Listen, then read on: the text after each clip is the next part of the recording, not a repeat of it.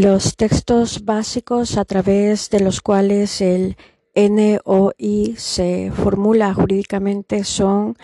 la Res 3201 siglo V de la Asamblea General Declaración para el establecimiento de un nuevo orden económico internacional, la Res 3202 siglo V de la Asamblea General Programa de Acción para el establecimiento de un nuevo orden económico internacional. La Res 3281 de la Asamblea General Carta de Derecho y Deberes Económicos de los Estados. Como texto complementario, la Res 3362 6 sobre desarrollo y la cooperación económica internacional. Declaración sobre el establecimiento de un nuevo orden económico internacional. El punto de partida inicial de la declaración sobre el nuevo orden económico internacional es reconocer que el actual orden económico internacional está en contradicción directa con la evolución de las relaciones políticas y económicas internacionales en el mundo contemporáneo, ya que se trata de un sistema que se estableció en una época en que la mayoría de los países en desarrollo ni siquiera existían como estados independientes y que perpetúa la desigualdad. Su objetivo básico se centra en la eliminación del desequilibrio existente entre los países desarrollados y los en vías de desarrollo. En este sentido, la política de acción a seguir presenta como novedades importantes la alusión expresa a la modificación de la División Internacional del Trabajo a fin de que sea relacional, justa y equitativa. La adopción de medidas para invertir la tendencia continual al estancamiento o a la declinación de los precios reales de diversos productos básicos exportados por países en desarrollo, al control por los países subdesarrollados afectados de las inversiones extranjeras de las actividades de las empresas multinacionales en su territorio y de la propiedad de los medios de producción, cuestiones que deberán regirse por la legislación interna de estos países y someterse a la jurisdicción de sus tribunales la participación más efectiva de los países en desarrollo en las instituciones financieras internacionales y en el proceso de adopción de decisiones por medio de una revisión adecuada del régimen de derecho de voto. También se establece un sistema de control de la ejecución del programa propuestos consistente en atribuir el ECOSOC la coordinación de las actividades de todos los organismos que intervengan en el cumplimiento del programa, establecer el deber de todos los organismos participantes de información anualmente al Consejo y la obligación de este de examinar tal información como cuestión urgente y señalar la Asamblea General los problemas y dificultades que surjan. La Carta de Derecho y Deberes Económicos de los Estados, la formulación de esta carta tiene su origen inmediato en el discurso del presidente de México, Luis Echeverría que pronunció ante la tercera sesión de la UNCTA de celebrar en Santiago de Chile. En dicho discurso, el presidente mexicano trazó las bases de lo que es su opinión deberían ser los principios que rijan el reconocimiento por parte de la comunidad internacional de naciones de las justas demandas de los pueblos. El respeto al derecho de cada pueblo a adoptar la estructura económica que le convenga la renuncia al empleo de instrumentos y presiones económicas para reducir la soberanía política de los estados, la suspeditación del capital extranjero a las leyes del país a que acuda, la prohibición expresa de las compañías multinacionales. La iniciativa del presidente Echeverría fue favorablemente acogida en la UNSTAD, creándose un grupo de trabajo encargado de elaborar el proyecto de la Carta de Derechos y Deberes Económicos de los Estados, que debería someterse después a la Asamblea General. La Carta fue aprobada por esta en el 14 de diciembre de 1974. La Carta expresa en su AR 8 el deber de los Estados de cooperar para facilitar relaciones económicas internacionales más racionales y equitativas y para fomentar cambios estructurales en el texto de una economía mundial equilibrada en armonía con las necesidades e intereses de todos los países, en particular los países en desarrollo. Los términos en que la Carta se redacta apunta a, pues, a la transformación de las relaciones económicas internacionales como compromiso que deberá ser asumido por los estados. Las cuestiones más conflictivas durante su elaboración fueran las relativas a las nacionalizaciones, al control de las inversiones extranjeras, el estatus jurídico de las eh, empresas multinacionales y a la mm, transferencia de la ciencia y la tecnología, todas ellas expresivas de la capacidad de los estados para incidir en el cambio de las actuales relaciones económicas internacionales. La Carta de Derecho y Deberes Económicos de los Estados establece su propio sistema de control. Se incluirá un tema sobre la Carta de Derechos y Deberes Económicos de los Estados en el programa de cada cinco periodos de sesiones. Así se llevará a cabo un examen sistemático y completo de la aplicación de la carta que abarque tanto los progresos realizados como las mejoras y adiciones que puedan resultar necesarias y se recomendarán medidas apropiadas. Las Naciones Unidas desde 1945 las cambiantes Naciones Unidas. El signo de cambio ha presidido la historia de las Naciones Unidas, el mapa político del mundo se ha trazado de nuevo con la aparición de muchos estados jurídicos de proceso de descolonización. La economía mundial ha experimentado transformaciones profundas, los derechos humanos y el derecho de los pueblos a la libre determinación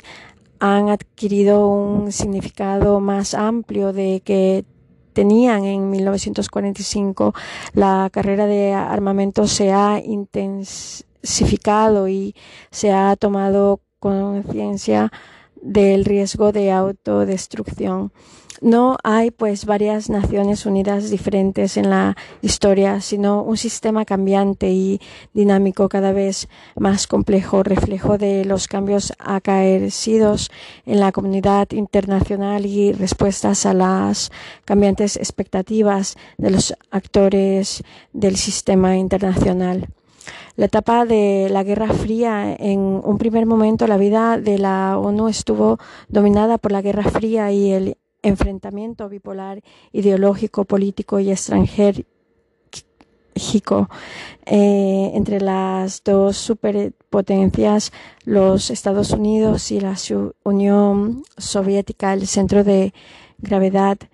de la organización estaba en el Consejo de Seguridad frecuentemente paralizado por el derecho de veto por parte del miembro permanente que se sentía en minoría la Unión Soviética como consecuencia de la parálisis del Consejo de Seguridad se tendió a sustituirlo por la Asamblea General en la que el derecho de veto no opera. Los estados occidentales e hispanoamericanos mayoritarios en la Asamblea General intentaron organizar un sistema de seguridad colectiva destinado a funcionar en los supuestos de conflictos en los que las grandes potencias estuviesen directamente enfrentadas, es decir, en la hipótesis que en 1945 habían quedado excluidas la resolución Unidos para la Paz de 1950 que se utiliza en caso de que el Consejo de adoptada en 1950 con motivo de la guerra de Corea facultó a la Asamblea General para actuar con plenos poderes en caso de que el Consejo de Seguridad, por la falta de unanimidad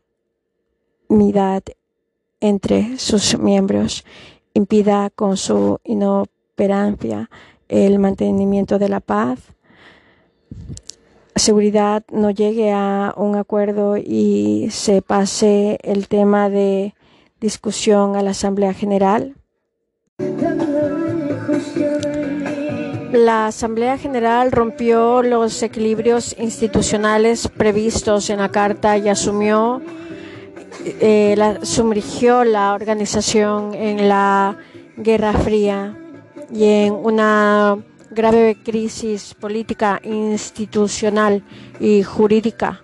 Solo se comenzó a salir de la crisis en 1965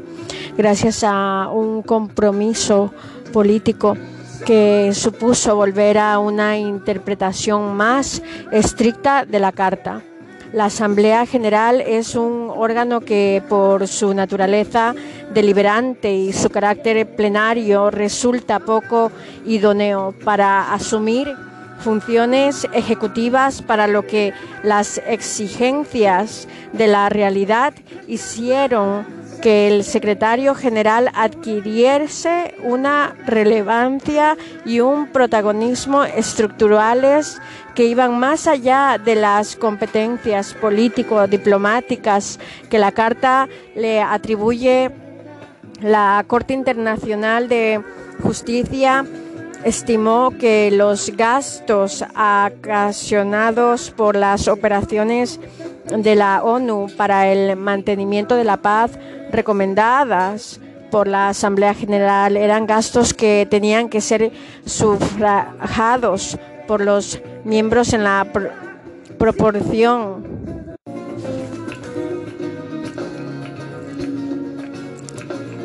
Fue un compromiso político el que a partir de 1965 permitió encontrar un cauce de solución, supuso volver a una interpretación más estricta de la Carta y al delicado equilibrio constitucional. En ella previsto respecto de la distribución de competencias entre la Asamblea General, el Consejo de Seguridad y el Secretario General en orden al mandamiento de paz y seguridad internacionales, las Naciones Unidas podrían organizar operaciones preventivas para el mantenimiento de la paz. Peacekeeping, distance distintas de las acciones coercitivas reguladas de la Carta Peace Enforcing. Pero el órgano competente para ello sería el Consejo de Seguridad y no la Asamblea General, con la que el secretario general tendría que actuar en mandato del Colegio de Seguridad. La etapa de una nueva percepción de los fines y funciones, la década de los 70 supuso la toma de conciencia de abismo existente entre desarrollo y subdesarrollo, conflicto norte-sur, conflicto este-oeste, propio de la Guerra Fría y presidida. Por dos ideas ejes la responsabilidad de la ONU en orden al mantenimiento de paz y seguridad internacionales, el margen del sistema de seguridad colectiva previsto en la Carta, la responsabilidad del sistema de las Naciones Unidas como instancia de legitimación colectiva de las aspiraciones de los nuevos miembros surgidos de la descolonización y en su inmensa mayoría en situación de subdesarrollo. Abandonó de la idea de seguridad colectiva y responsabilidad de la Organización de las Naciones Unidas en el mantenimiento de la paz y seguridad internacionales. El mundo se hace hecho más pequeño por los intereses de las superpotencias. Son mundiales y no solo regionales, con la consecuencia de que aquellas se han encontrado implacadas y enfrentadas directamente o indirectamente en todas las crisis internacionales. En 1945 se partió de la base de que habría crisis en las que las grandes potencias no estarían comprometidas y que en tales supuestos podrían cooperar entre sí. esto no ha ido así y que ahí el frecuente recurso al derecho de veto y el fracaso de las negociaciones que han privado eh, al Consejo de Seguridad de operatividad y, y de medios de acción. La mayoría de los conflictos, de las crisis que han tenido lugar en la historia de las Naciones Unidas han sido conflictos internos que se escapan a la competencia de la organización. Cierto que muchos de esos conflictos internos han registrado la intervención extranjera y que algunos incluso han sido más internacionales que internos, por ejemplo, Vietnam, pero la Carta de las Naciones Unidas no ofrece soluciones claras en este punto, ni la organización estaba dotada en los medios necesarios para hacer frente a esta crisis, que han sido y acaso seguirán siendo las más frecuentes.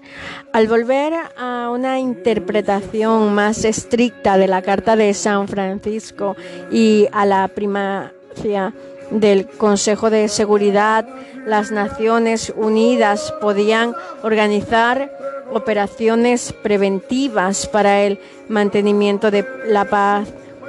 distintas de las acciones coercitivas previstas en la Carta, pero el órgano competente para ello sería el Consejo de Seguridad y no la Asamblea General. Dos fueron las consecuencias de este compromiso. Reafirmar la idea de que la responsabilidad primordial en orden al mantenimiento de la paz y la seguridad internacionales. Corresponde al Consejo de Seguridad intentar una nueva misión para las Naciones Unidas, la de servir de instancia de amortiguación de las crisis internacionales los rasgos característicos de las operaciones de las Naciones Unidas para el mantenimiento de la paz son los siguientes. Voluntariedad. El sistema se basa en el consentimiento de los estados que participen en las operaciones, así como el consentimiento del estado en cuyo territorio se lleve a cabo la acción pacificadora y preventiva. Aspiración asegurar una cierta presencia de las Naciones Unidas en las crisis internacionales a fin de amortiguarlas y reducir la tensión sin la menor pretensión de imponer sanciones o de aplicar un sistema de seguridad colectiva, disponibilidad de las grandes potencias a no intervenir directamente en una determinada crisis, consistiendo en una cierta presencia pacificadora y preventiva de las Naciones Unidas. De las cinco operaciones de las Naciones Unidas para el mantenimiento de la paz desplegadas en 1980, ninguna tenía carácter coercitivo Dos estaban compuestas por observadores que patrullan e informan y las tres restantes eran fuerzas de interposición pacificadoras y amortiguadoras. En la práctica se abandonó la idea de seguridad colectiva y el Consejo de Seguridad no aparece como un órgano de coerción, sino como una instancia de acción amortiguadora y pacificadora, peacekeeping en lugar de peace enforcing. Y ello cuando tal acción sea posible, ya que muchas crisis ni siquiera serán planteadas ante las Naciones Unidas. Las Naciones Unidas como instancia de legitimación colectiva de las aspiraciones y expectativas de la nueva mayoría la nueva mayoría afroasiática latinoamericana, compuesta por estados en su mayor parte surgidos de la descolonización y subdesarrollados, tendió a una nueva lectura de la carta en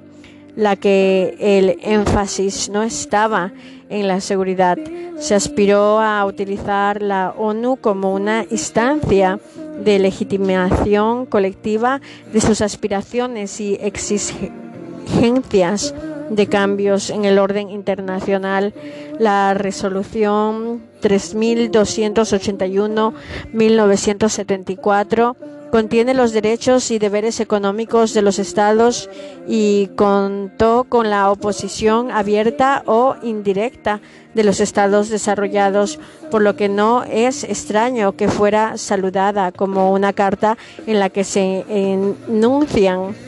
los derechos de los subdesarrollados y los deberes de los desarrollados. Por ejemplo, reacción 1964 suscitó la creación de la Conferencia de las Naciones Unidas sobre Comercio y Desarrollo, UNCTAD, Development Nations Coming to Us Dollars. Las exigencias de cambio y las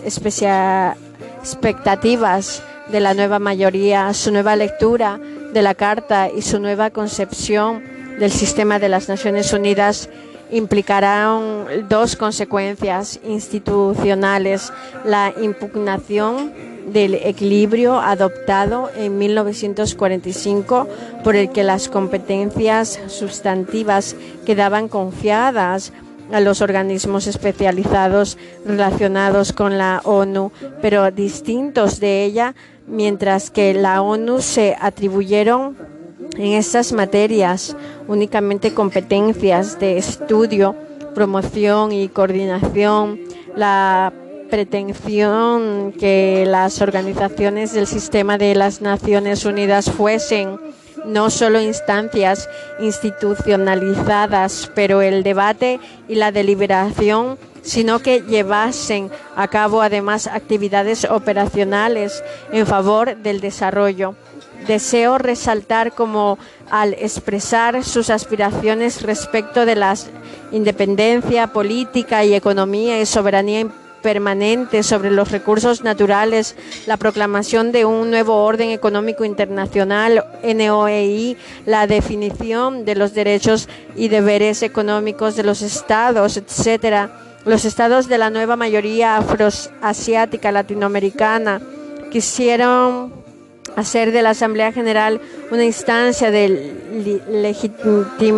legitimación colectiva de sus expectativas y formularon una nueva concepción del orden internacional. Para ello utilizaron a la Asamblea por ser esta un órgano plenario y democrático en el que cada estado tiene un voto y en el que no opera el derecho de voto ya que constaban de eh, antemano con la mayoría necesaria para adoptar resoluciones incitadoras de cambios. Pero los estados afroasiáticos latinoamericanos incurrieron en el error de confundir el número de votos con el poder de real al forzar la adopción de resoluciones más retóricas que efectivas, olvidando que la Asamblea General no es un legislativo mundial y que cualquier interpretación de la carta efectuada por la Asamblea General únicamente es vinculante si expresa un Consejo General y es aceptada por el conjunto de los Estados miembros, que bien entendido que si una interpretación adoptada por cualquier órgano de la organización o por un comité de juristas no es juristas no es aceptable para el conjunto de los miembros, dicha interpretación no tendrá fuerza obligatoria las resoluciones tienen un valor jurídico dudoso cuando han sido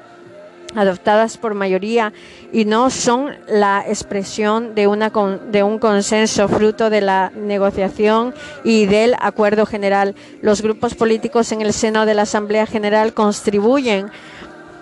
también a la radicalización de las posiciones y a dificultar la negociación en un enfrentamiento estéril entre mayoría y minoría que únicamente favorece el mantenimiento de, del statu quo o su empeoramiento ante las altitudes radicales de la mayoría y la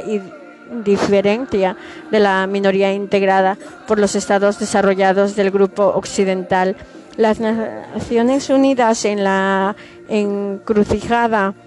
las Naciones Unidas y la amortiguación de las crisis internacionales. La paz y la seguridad internacional no son ya objetivos a alcanzar a través del mecanismo de seguridad colectiva previsto en la Carta, que como consecuencia del derecho del veto de los miembros permanentes del Consejo de Seguridad solo han podido funcionar excepcionalmente en el mundo profundamente dividido. En la práctica, el Consejo de Seguridad es ante todo una instancia que los Estados pueden utilizar en orden a la amortiguación de las crisis internacionales con una nueva función del Consejo de Seguridad, limitar el alcance de las crisis internacionales y cuando resulte posible organizar una cierta presencia de las Naciones Unidas para el mantenimiento de la paz con vistas a facilitar las negociaciones. Estas tareas únicamente son posibles cuando las grandes potencias las aceptan o al menos no se oponen a ellas ejerciendo su derecho de veto. Se está dando un alto número de resoluciones adoptadas por unanimidad en la práctica más reciente del Consejo de Seguridad, unanimidad que es el fruto de un esfuerzo de negociación y de consejo en cuyo logro el secretario general puede llevar a cabo un papel muy importante. El Consejo de Seguridad ha aprendido que en un mundo dividido, la unanimidad es una exigencia ineludible y una necesidad se da hacia la paradoja de que si en la sociedad de naciones la práctica se orientó a flexibilizar la regla de la unanimidad, la historia de las Naciones Unidas muestra un esfuerzo de signo contrario, prescindir de la regla de la mayoría inscrita en la Carta para afanarse en las búsquedas del Consejo. Si queda paralizado por el derecho de veto, ocurre a veces que la cuestión es planteada ante la Asamblea General utilizándose la resolución Unidos para la Paz. En la Asamblea General no opera el derecho del veto y una resolución podrá ser adoptada en fin de obtener una condena política al Estado que obstaculizó e impidió la acción del Consejo de Seguridad. El precio de esta condena, sin embargo, es que la mayoría no puede asegurar la efectividad de la resolución de la Asamblea General. Muchas veces efectos y consecuencias más retóricos que reales cuando no de exacerbación de un conflicto. En los últimos años, las superpotencias parecen haber redescubierto las posibilidades que el sistema de las Naciones Unidas encierra en orden al mantenimiento de la paz y seguridad internacionales a pesar de sus debilidades e insuficiencias, al menos respecto de las crisis en las que aquellas no están directamente enfrentadas. Las Naciones Unidas pueden llevar a cabo una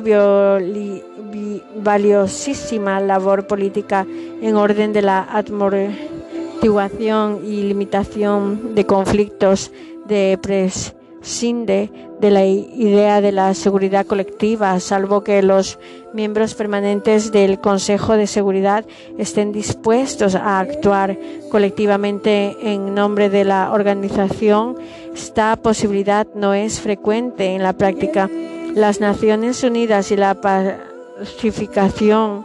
de los conflictos internos la innegable mejora del clima internacional, la distensión permite que prevalezca la flexibilidad en las relaciones internacionales, el marcado contraste con la rigidez que las caracterizó hasta hace poco han permitido no solo continuar con las operaciones de las Naciones Unidas para el mantenimiento de la paz, sino además iniciar nuevas experiencias. Tienen un rasgo característico. La presencia de las Naciones Unidas es en conflictos internos a fin de contribuir a su pacificación la finalidad no es aplicar medidas coercitivas, peace enforcing, ni la amortiguación de una crisis internacional, peacekeeping, sino pacificar un conflicto interno y contribuir a la creación de paz, peacemaking.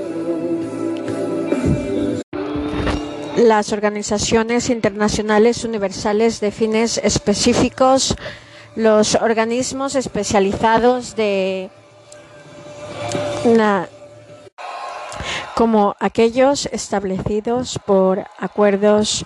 intergubernamentales que tengan amplias atribuciones internacionales definidas en sus estatutos y relativas a materias de carácter económico social cultura educativa, sanitario y otras conexas y que están vinculados a la organización de NU de acuerdo con las disposiciones del AR 63. Por su parte, este establece que el ECOSOC podrá consentar acuerdos en los que se establezcan las condiciones en que dichos organismos habrán de vincularse a la coordinación a la organización. Por tanto, un organismo especializado de caracteriza por eh, haber sido creado por un acuerdo entre estados, tener reconocidas amplias atribuciones en determinadas materias específicas, estar vinculado a las Naciones Unidas por medio de un acuerdo entre el organismo y la ONU el origen de estas organizaciones sectoriales es muy anterior a las Naciones Unidas, Unión Postal Universal 1865. La idea de vincularlas así al sistema de mantenimiento de la paz procede de la finalización de la Primera Guerra Mundial variando a través del tiempo la naturaleza del vínculo, mientras que el Pacto de la Sociedad de Naciones establecía que las organizaciones permanecían bajo la autoridad de la sociedad. La Carta de las Naciones Unidas parte de la idea de descentralización y establece mecanismos de coordinación de los organismos especializados. Este cambio de perspectiva se corresponde con el ideario funcionalista que apareció como filosofía de organización durante la Segunda Guerra Mundial. En síntesis, el funcionalismo supone un diseño global de la organización internacional basado en tres postulados, una separación entre lo técnico y lo político, una separación de sectores de actividad funcional, una cierta relación entre la cooperación económica y social en un sentido amplio y en mantenimiento de la paz. La puesta en práctica de esta filosofía de la organización ha dado lugar en un perfil característico de la familia o sistema de las Naciones Unidas, constituido por un entramando de organizaciones de alcance o vocación universales de amplias repercusiones en las relaciones internacionales, en el funcionamiento de los servicios públicos de los estados y en la vida económica y social, pero cuyas unidades componentes constituyen en realidad centros de, decisión independientes. Relaciones de los organismos especializados con las Naciones Unidas para que la cooperación internacional sea plenamente eficaz necesita de un sistema de coordinación que abarque que todas las actividades de los organismos especializados, de ahí los conceptos de coordinación y cooperación. La coordinación se incluye como una parte del concepto de organismos especializados. El acuerdo entre el organismo de las Naciones Unidas en la base del sistema tal y como establece la Carta de las Naciones Unidas en el AR 63, de conformidad con el cual AR 63 el ECOSOC podrá concertar acuerdos en los que se establezcan las condiciones en que los organismos habrán de vincularse a la organización a acuerdos sujetos a la aprobación de la Asamblea General. La importancia de referidos acuerdos puede ser en que la primera sesión del ECOSOC en 1946 estableció un comité encargado de redactar un proyecto de acuerdo tipo aprobado posteriormente por el Consejo basándonos en este acuerdo tipo se han llevado a cabo los acuerdos con los organismos especializados existentes. Respecto a las relaciones de cooperación, tiene su origen bien en la Carta de las Organizaciones de las Naciones Unidas o bien en los acuerdos entre la organización y los organismos especializados. Las relaciones de la cooperación basadas en la Carta son las siguientes. La posibilidad de que mediante acuerdos participen eh, representantes de los organismos especializados en las deliberaciones del ECOSOC y de sus comités sin derecho a voto y viceversa. Que el Consejo de Administración Fiduciaria pueda requerir la ayuda de los organismos especializados en asuntos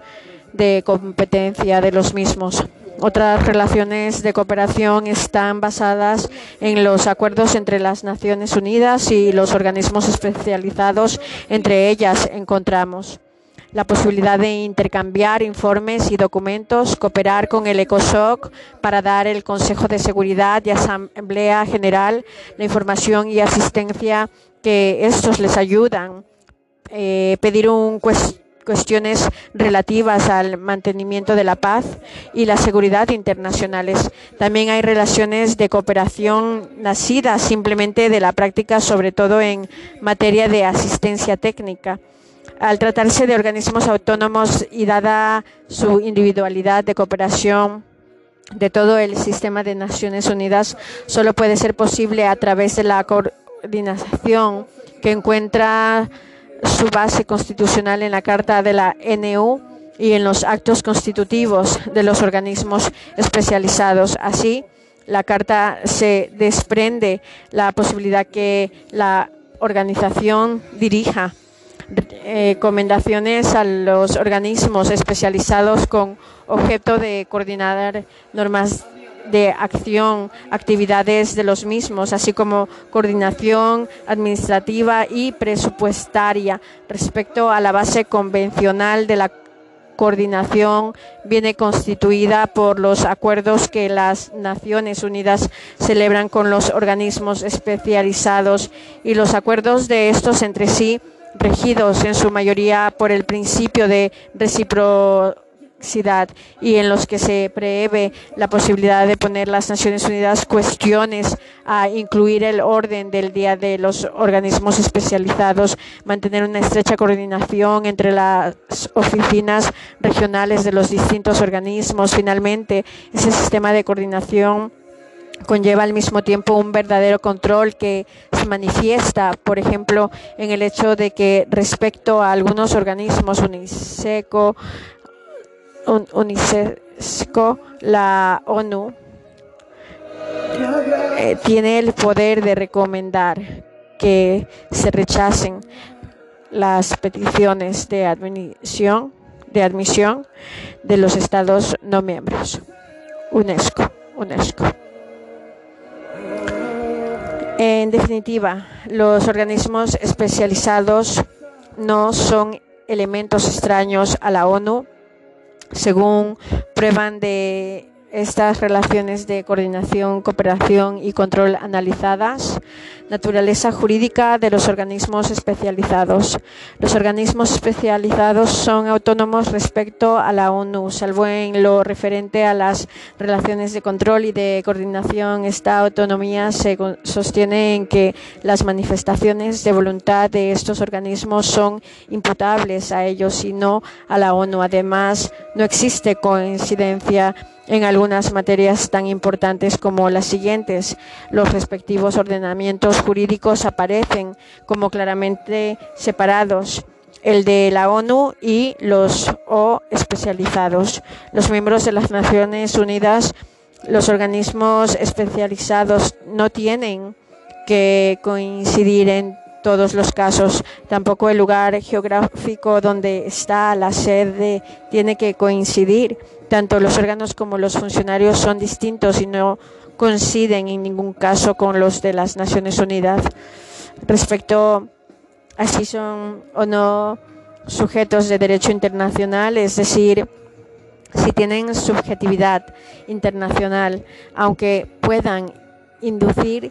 a algunos problemas de interpretación por la doctrina la subjetividad internacional de los organismos especializados. Fue establecida por la Convención sobre privilegios e inmunidades de los organismos especializados aprobada por la Asamblea General en 1947, estableciendo la personalidad jurídica de los mismos, así como determinados privilegios claramente asimilables a los que tienen los sujetos de derecho internacional, contratar, adquirir y disponer de bienes, actuar en los tribunales internos, inmunidad de jurisdicción, inviolabilidad de los locales, etcétera. Todo ello refuerza la personalidad de los referidos organismos. La Organización Internacional del Trabajo OIT antecedentes la necesidad de llegar a una reglamentación internacional de las materias referentes al trabajo espeso a sentirse desde el inicio del siglo XXI por iniciativa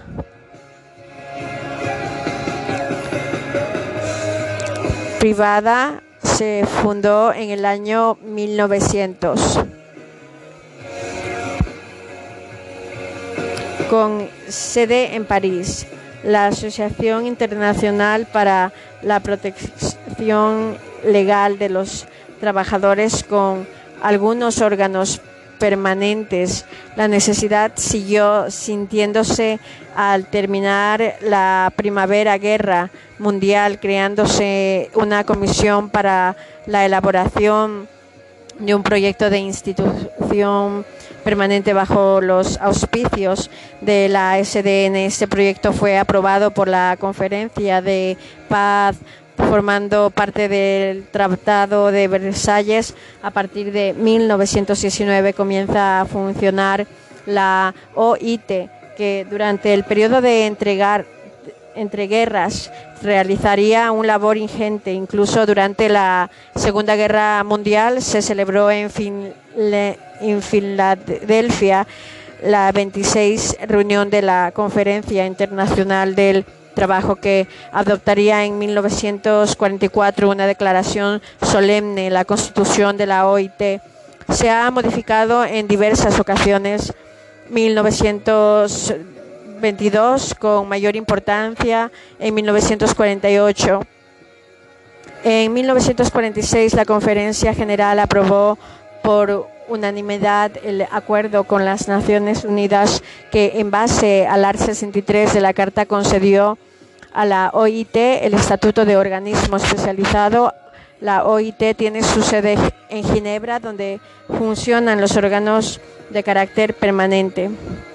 Fines. Em, las finalidades de la OIT son muy amplias y se reflejan en la Declaración de Filadelfia y en su propia Constitución. Se trata de fines de carácter general, tales como conseguir que el trabajo no sea una mercancía, la libertad de expresión y asociación sea una condición indispensable para el progreso, etcétera. La pobreza, donde quiera que exista, constituye un peligro para la prosperidad de todos. Junto a estos principios aparece como misiones específicas de la OIT eh, la segunda secundar la puesta en funcionamiento dentro de las diferentes naciones del mundo de programas propios para realizar el pleno empleo y la elevación de nivel de vida el empleo de los trabajadores en las ocupaciones en que ellos encuentren, la satisfacción de aplicar sus habilidades, fomentar la formación profesional de los trabajadores, la posibilidad de participar de una manera equitativa en los frutos del progreso en materia de salarios, el reconocimiento de forma efectiva de negociar libremente contratos colectivos de trabajo, extensión de la seguridad social y de la legislación protectora, protección adecuada de la vida y la salud de todos los trabajadores, protección de la infancia y la maternidad, garantía de una igualdad de oportunidades en los campos profesionales y educativos para alcanzar sus fines. La OIT ha promovido numerosos convenios, los cuales pueden ser consultados en la base de datos Normlex que lleva la organización. Existen ocho convenios internacionales considerados fundamentales. Convenio número 29 sobre el trabajo forzoso, 1930. Convenio número 87 sobre la libertad sindical y la protección de derecho de sindicación, 1948. Convenio número 98 sobre el derecho de sindicación y negociación Colectiva 1949, convenio número 100 sobre igualdad de remuneración. 1951, convenio número 105 sobre la abolición de trabajo forzoso y 1957. Convenio número 111 sobre la discriminación, empleo y ocupación 1958, convenio número 138 sobre la edad mínima, 1973, convenio número 182 sobre las peores formas de trabajo infantil, 1999. Además, en 1989 se aprobó el convenio de 169 sobre pueblos indígenas y tribales que hasta la Declaración de Derechos de Pueblos Indígenas de Naciones Unidas fue el único instrumento internacional que reconocía derechos colectivos a los indígenas, constituyendo además uno de los principales instrumentos del derecho internacional para la defensa de los pueblos indígenas del mundo y sus territorios. También cabe mencionar que en el 2011, en su 100 conferencia ha aprobado el convenio 189 llamado Convenio sobre Trabajadores Domésticos. Además, podemos citar el convenio 141 aprobado en 1975 que trata sobre las organizaciones de trabajadores rurales y conocen que la reforma agraria agraria es en muchos países en vías de desarrollo, un factor esencial para el mejoramiento de las condiciones de trabajo y de la vida, de gran importancia. Resulta también la declaración de la OIT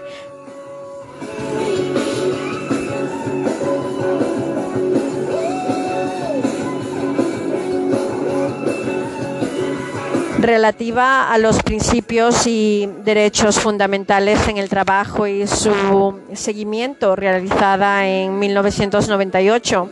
en vista de los graves problemas acarreados por la globalización sobre los derechos laborales, la declaración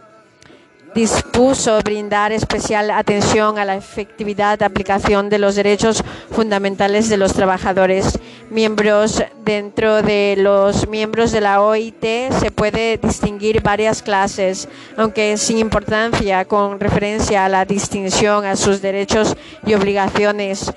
miembros de pleno derecho de la OIT el 1 de noviembre de 1945, miembros posteriores que se agrupan en dos categorías, los miembros de Naciones Unidas que mediante declaración de aceptación formal de la obligación de la OIT pasan a formar parte de la misma. Segundo, aquellos estados que, sin ser miembros de las Naciones Unidas, sean admitidos en la OIT mediante el voto favorable de dos a tres de los delegados de los gobiernos presentes y votantes, dos tercios de estructura orgánica y funciones. Dentro de la OIT se distinguen los siguientes órganos. Conferencia General de los representantes de los miembros, compuesta por cuatro delegados de cada uno de los miembros, dos de los gobiernos, un representante de los empleadores, el primero de los trabajadores. Estos son elegidos por los gobiernos de acuerdo con las organizaciones patronales y sindicales de cada país. Los delegados pueden estar acompañados por consejos técnicos, los delegados tienen derechos de votar individualmente. En realidad, los representantes de patronales y obreros se agrupan por grupos políticos. La conferencia general le corresponden, entre otras, las siguientes funciones, funciones de información y encuesta dirigida a la preparación de las convenciones internacionales y las recomendaciones, adopción de convenciones internacionales de trabajo y recomendaciones. Se aprueban por mayoría en, de dos a tres de dos tercios de los eh, delegados presentes no entra en vigor por su aprobación. Se comunica a cada uno de los estados que en 18 meses deben transponerla a la legislación nacional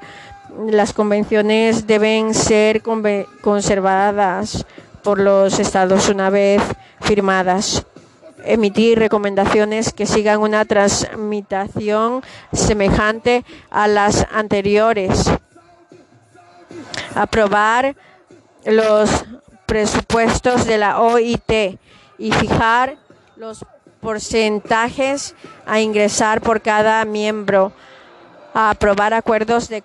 cooperación con otras organizaciones internacionales, organismos especializados, ONG, Consejo de Administración compuesto por 56 personas a razón de 28 representantes de los gobiernos, 14 patrones, 14 obreros. Sus funciones son actúan de ejecutivo de la Conferencia General, nombra en director general de la OIT, coordina las actividades de las organizaciones y vela por la gestión de la OIT. Prepara los órdenes del día, proyectos de presupuestos de la conferencia general, prepara y convoca las reuniones a las conferencias internacionales organizadas por la OIT. La Oficina Internacional del Trabajo es el secretario técnico de la organización en su conjunto y ejerce bajo el control del Consejo de Administración las funciones ejecutivas y administrativas de carácter permanente. La Organización de las Naciones Unidas para la Educación, la Ciencia y la Cultura antecedentes la cooperación en el campo científico y cultural como forma de favorecer el entendimiento entre los pueblos ha sido sentida en el campo internacional durante todo el siglo XX. En el año 1913, Holanda propuso una conferencia internacional durante la Primera Guerra Mundial. Se suspendieron los contactos y terminada esta, se creó en el seno de la SDN la Comisión de Cooperación Intelectual como órgano de carácter consultivo.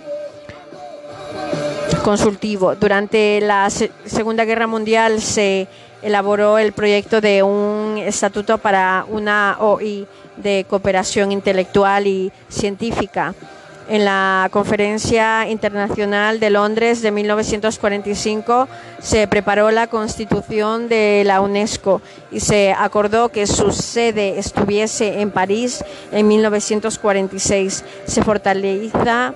se, se, formaliza el acuerdo entre las Naciones Unidas y la UNESCO, a través de cual esta llega a ser su organismo especializado fines eh, UNESCO, UNESCO fines, según establece en el artículo de la Convención Creadora, el organismo se propone contribuir a la paz y la seguridad estrechando mediante la educación, la ciencia y la cultura, la colaboración entre las naciones a fin de asegurar el respeto universal a la justicia, a la ley, los derechos fundamentales, libertades fundamentales para la relación de esta finalidad, la organización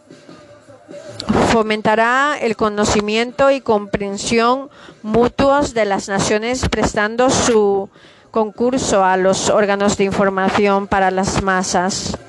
dará impulso a la educación popular y a la difusión de cultura.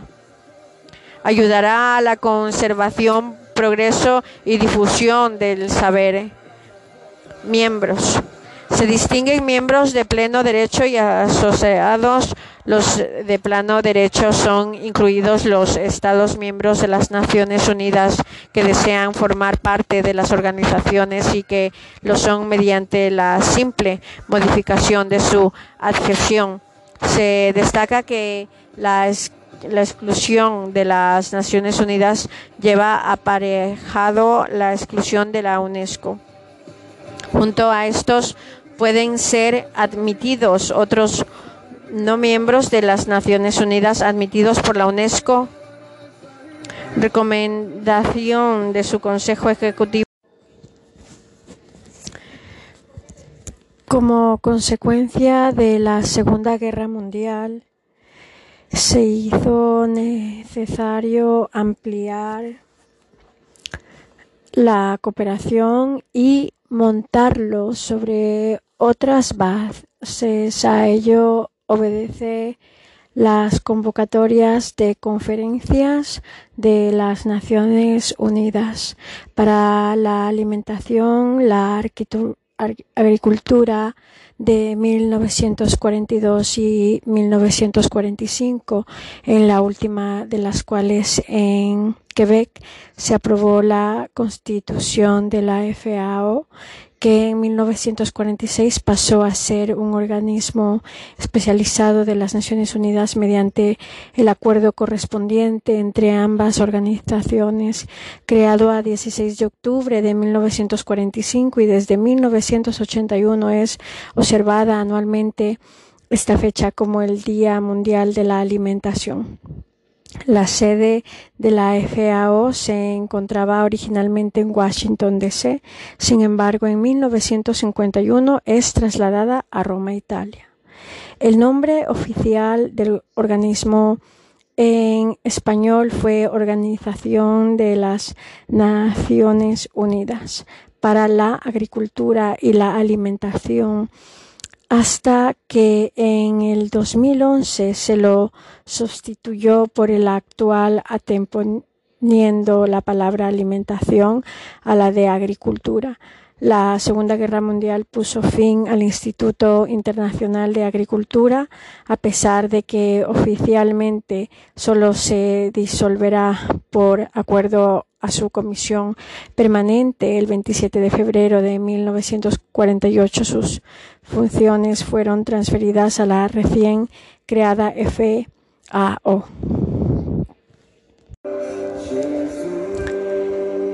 Fines alcanzar la seguridad alimentaria para todos y asegurar que las personas tengan acceso regular al alimento de buena calidad que les permitan llevar una vida activa y saludable es la esencia de las actividades de la FAO. El mandato de la FAO consiste en mejorar la nutrición, aumentar la productividad agrícola, elevar al nivel de la vida de la población rural y contribuir al crecimiento de la economía mundial.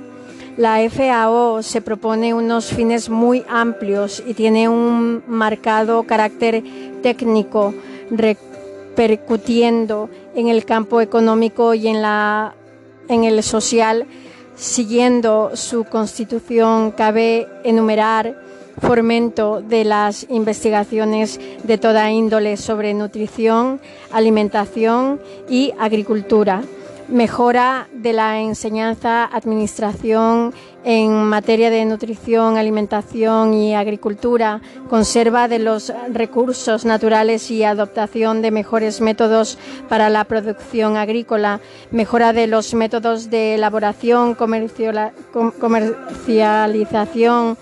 y distribución de productos alimenticios agrícolas. En definitiva, los fines están dirigidos al estudio, a la información, a la asistencia técnica en temas de productos alimenticios, nutrición y agricultura. Miembros se encuentran los miembros fundadores, los admitidos por el procedimiento de la mayoría de dos tercios en la conferencia general y junto a estos las organizaciones de integración económica que reúnan una serie de características. En la actualidad, la única organización administrativa admitida en la Unión Europea, estructura orgánica. La FAO tiene una estructura orgánica compleja, especialmente por la proliferación de servicios administrativos y la existencia de comisiones nacionales. Los órganos principales son la conferencia, órgano deliberante supremo encargado de preparar y definir la política general del organismo, de preparar los proyectos de convención internacional, de dirigir recomendaciones a los Estados miembros y preparar los programas de asistencia técnica, aprobar los presupuestos y los acuerdos de cooperación con otras organizaciones internacionales, eh, celebrar reunión cada dos años. El Consejo compuesto de Estados miembros dirige los trabajos de la organización en los periodos comprendidos entre las sesiones de la conferencia. Puede dirigir recomendaciones y dictámenes a los Estados miembros y a los órganos subsidiarios de la organización. El director general, nombrado por la conferencia para un periodo eh, seis años y puede ser reelegido. Tiene gran importancia bajo la supervisión general de la conferencia y del Consejo tiene plenos poderes y autoridad para dirigir las actividades de la organización. Dentro de los servicios administrativos pueden ser incluidas las oficinas regionales. La Organización de las Naciones Unidas para el Desarrollo Industrial antecedentes respecto a la ONUDI, cabe destacar la existencia de dos etapas del organismo, su creación como órgano subsidiario, como carácter autónomo de la Asamblea General de las Naciones Unidas en 1966, funcionando hasta 1985 otra su constitución como organismo especializado de las Naciones Unidas. A partir de 1986, Organización de las Naciones Unidas para el Desarrollo Industrial como órgano autónomo de la Asamblea General. Por resolución de la Asamblea General de 1964, se declaró la necesidad de introducir cambios en el mecanismo de las Naciones Unidas que permitiera crear un una organización capaz de atender los problemas de los países en desarrollo con objeto de intensificar, centralizar y facilitar los esfuerzos de las NU en materia de desarrollo industrial. Dos años más tarde se estableció como órgano autónomo de la Asamblea General la ONU-DI. Su objetivo fue promover el desarrollo industrial de conformidad con la Carta de la NU y mediante la movilización de recursos nacionales e internacionales ayudar y fomentar la industrialización de los países en desarrollo. Para conseguir estos fines desempeños sus funciones en un doble sentido. Emprendió actividades operacionales realizando estudios y programas de investigación orientados hacia la práctica ONUDI, organismo especializado a las Naciones Unidas, la ONUDI se ha transformado en organismo especializado de las Naciones Unidas. En virtud de dos instrumentos internacionales, su constitución aprobada en 1985 y el acuerdo de vinculación con la ONUDI del mismo año y aprobado por la Asamblea General. Objetivos y funciones, la constitución de la ONUDI como organismo especializado. De ahí, en el Tratado Constitutivo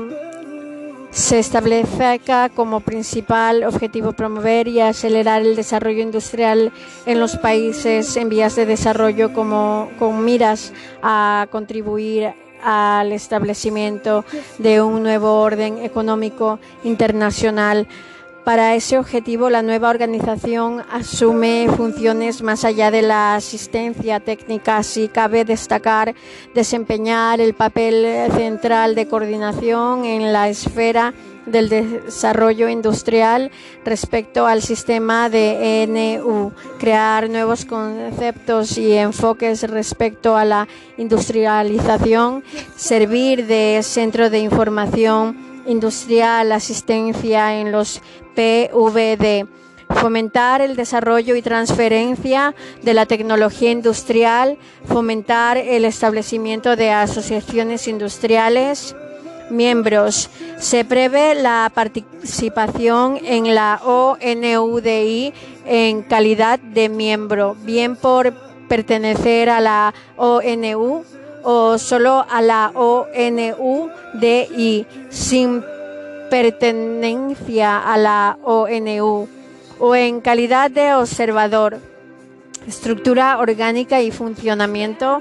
Conferencia General constituida con los representantes de los Estados miembros, celebrar sesiones cada dos años y adoptar decisiones para mayoría, junta a Consejo de Desarrollo Industrial integrado por 53 Estados miembros elegidos por la conferencia teniendo en cuenta criterios de distribución geográfica equitativa. Secretaria, compuesta por un director general elegido por cuatro años, varios directores generales adjuntos y el personal que requiera la organización, comité de programación de presupuesto, compuesto por 27 miembros elegidos. Con la conferencia celebra un periodo de sesiones ordinarios al año y adopta decisiones por mayoría de dos tercios. Proceso de forma de la ONUDI desde su constitución como organismo especializado, el funcionamiento de la ONUDI se han orientado hacia los países en vías de desarrollo a fin de fomentar su industrialización. Sin embargo, actualmente hay varios factores que han motivado la necesidad de una reforma interna en el ámbito de la organización, redefiniendo sus objetivos. El mayor factor de cambio son los cambios operadores en las economías de los antiguos países del este y de los nuevos surgidos de la desintegración de la URSS que requiere una profunda reconvención de sus industrias a fin de adaptar el sector de las existencias del nuevo sistema económico y mundial. Importante es igualmente la importancia cada vez mayor del sector privado en el proceso de industrialización de los países en vía de desarrollo para o que se aconseja adaptar el funcionamiento administrativo de la organización. También intervienen las necesidades económicas derivadas de no pago de las cuotas por Estados Unidos. Para todo lo anterior, se ha llevado a cabo un proceso de reforma a partir de 1995.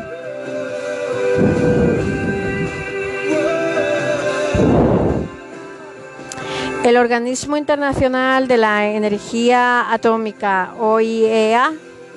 la Agencia Internacional de Energía Atómica, nació en 1957 al entrar en vigor su estatuto tras una larga y complicada gestión entre los Estados Unidos y la Unión Soviética, tiene su sede en Viena. Relaciones de la OIA con las Naciones Unidas. La primera conferencia general de la OIA aprobó el acuerdo en el que se reglamentan las relaciones entre la organización y las Naciones Unidas, aprobando por la Asamblea General en 1957. Sin embargo, este acuerdo no es similar al que vincula a los organismos especializados con NU, sino que coloca a la OIEA en una situación de mayor dependencia respecto a las Naciones Unidas, ya que tiene la obligación de someter informes sobre sus actividades a la Asamblea General, al Consejo de Seguridad y al Consejo Económico y Social. Y además, el secretario general de las NU tienen derecho a asistir y participar en la conferencia general y el Consejo de Gobernadores. En definitiva, la OIEA tiene carácter autónomo, pero está colocado bajo los auspicios de las en, en, el 2005 el organismo y su director general por aquel entonces Mohamed El Barendey en el año 2005 recibieron el primer Nobel de la Paz. El comité les reconoció, reconcedió este premio por SLOIEA, quien controla que la energía nuclear no se utiliza de forma indebida con propósitos militares en el momento en el que los esfuerzos del desarme parecen un punto muerto y existe peligro de que el armamento nuclear prolifere en los estados y en los grupos terroristas OIEA tiene el mandato de acelerar y aplicar la contribución de la, energía atómica a la paz, salud y prosperidad en todo el mundo y de asegurar como pueda que la asistencia suministrada por este, ya sea por solicitud o bajo su supervisión o control, no será utilizada de ninguna manera para facilitar cualquier propósito militar. OIEA promueve los usos de la energía atómica como fines pacíficos y presta asistencia en las investigaciones y aplicaciones atómicas. Promueve la utilización de radioisótopos en medicina, agricultura, hidrología e industria, promueve el intercambio de información, presta asistencia técnica, concede becas y proporciona expertos organiza cursos de capacitación y coordina el suministro de materiales, equipos e instalaciones, aplica salvaguardias para evitar la desviación de materiales hacia usos militares y aplica los controles previstos en el Tratado sobre la no proliferación de las armas nucleares, fija normas de seguridad, envía misiones de seguridad, presta asistencia en la elaboración de leyes y convenciones administrativas. El Sistema Internacional de Documentación Nuclear, INIS, que recoge y difunde información sobre presidente entre el 1 de diciembre de 1997 y el 30 de noviembre del 2009 es instituido entonces por el japonés Yukiya Amano. En INIS, INIS es el principal sistema mundial de información en el uso pacífico de la energía nuclear, la sigla INIS. Internacional Nuclear Información Sistema. Significa Sistema Internacional de Documentación Nuclear. De sus gestiones se encarga el Organismo Internacional de Energía Nuclear o IEA en colaboración con 150 de sus Estados miembros y en cooperación con 23 organizaciones internacionales. El INIS brinda un servicio integral de publicaciones que se ocupan de las cuestiones nucleares. Fines. La OIEA tiene como fin acelerar y aumentar la contribución de la energía atómica a la paz, la salud, la prosperidad para o cual esta autoridad fomentar la investigación, el desarrollo y la aplicación práctica de la energía atómica para fines pacíficos, promover materiales para investigación, así como alentar el intercambio de información científica sobre la energía atómica, etc. La catástrofe ocurrida en Japón en la central de Fukushima tras el terremoto ocurrido el 11 de marzo del 2011 propició mayor protagonismo de este organismo que en cierta medida se vio abrumado por los acontecimientos y el cual está sirviendo de centro de información, pues informa diariamente y publica actualizaciones sobre el accidente según los datos que recibe de Japón. Pese a ello, son numerosas las organizaciones que están criticando el modo en el que ha desarrollado esta función, criticando a la OIEA con acusaciones de omitir datos importantes y minimizar deliberadamente la gravedad de la emergencia. Entre las críticas al OIEA destaca su cercanía al grupo de presión atómico y su defensa de esta energía para Yuli Adreev, responsable de descontaminar Chernobyl. El OIEA es muy cercano a los intereses de la industria nuclear porque casi todos sus expertos provienen de empresas del sector, pero la debilidad del ente no es solo por su mandato, sino por su escasez de recursos. La OIE anunció que se cambiarían, cambiarían las normas de seguridad buscando mayor endurecimiento. Referencias de información.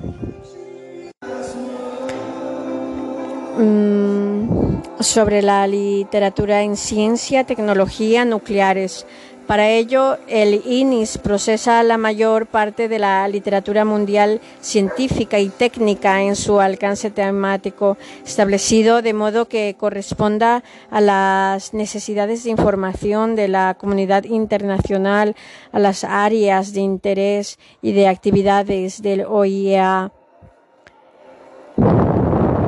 y aprender de las catástrofes japonesas, también es importante mencionar la posibilidad de la organización respecto del plan nuclear iraní, al que en todo momento han puesto de falta de transparencia y cooperación. El organismo siempre ha, ha empezado su profunda preocupación por el desarrollo del plan iraní y su avance. En los míos en términos de honda preocupación se han manifestado sobre el programa nuclear de Corea del Norte, cuya posición respecto del organismo ha oscilado entre la cooperación y el desafío.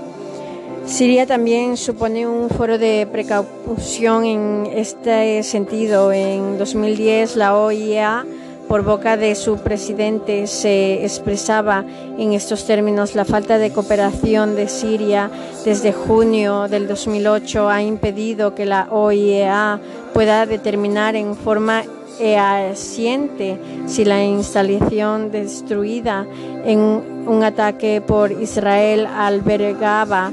un reactor nuclear. Respecto a los miembros establecido el principio de igualdad de derecho de los miembros se diferencia los de las Naciones Unidas que ratifican el Tratado de la OIEA y aquellos otros que no son miembros de NU y que son administrados por la Conferencia General. Así, por ejemplo, en abril del 2009, Corea del Norte anunció la expulsión de los inspectores de la OIEA que se encontraban en el país asiático para revisar la actividad de reactor de Yongbyon.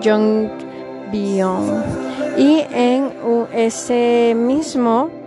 año realizó pruebas nucleares y ensayó con misiles balísticos que suscitaron sanciones de la ONU. En noviembre del 2010 confirmó Corea del Norte, anunció oficialmente la ampliación de su programa, mientras en diciembre del 2010 se mostraban proclives a autorizar la, la vuelta de los inspectores del Organismo Internacional de Energía Atómica a sus instalaciones nucleares con el fin de rebajar las tensiones.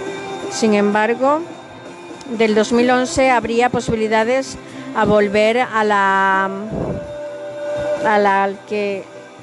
mm, mes que en ciertos círculos se acusa de recibir ayuda norcoreana. Estructura orgánica. Su estructura orgánica está compuesta por conferencia general, compuesta por los representantes de todos los miembros, junta de gobernadores, supuesta por miembros elegidos por la conferencia general y la junta saliente tiene asegurada la representación los países con más elevada tecnología, jefe administrativo y de personal nombrado por cuatro años por la Junta de Gobernadores con la aprobación de la Conferencia General. La necesidad de, de, facilitar el comercio mundial eliminando las restricciones al mismo fue un objetivo de los aliados tenido en cuenta incluso durante la duración Segunda Guerra Mundial. Finalizada la guerra, el gobierno americano propuso a varios gobiernos la convocatoria de una conferencia internacional sobre el comercio, iniciativa recogida por el Consejo Económico y Social de las Naciones Unidas esta se produjo en La Habana en 1948. Sin embargo, la carta aprobada en esta conferencia no llegó a entrar en vigor. Esta falta de entrada fue paliada a través del Acuerdo General sobre Aranceles, Aduaneros y Comercio GATT suscrito en Ginebra por 23 países en 1947 y que ha estado en vigor hasta 1994. El GATT ha sido hasta 1994 el instrumento más importante para enunciar normas comerciales aceptadas por la inmensa mayoría de los estados que participan en el comercio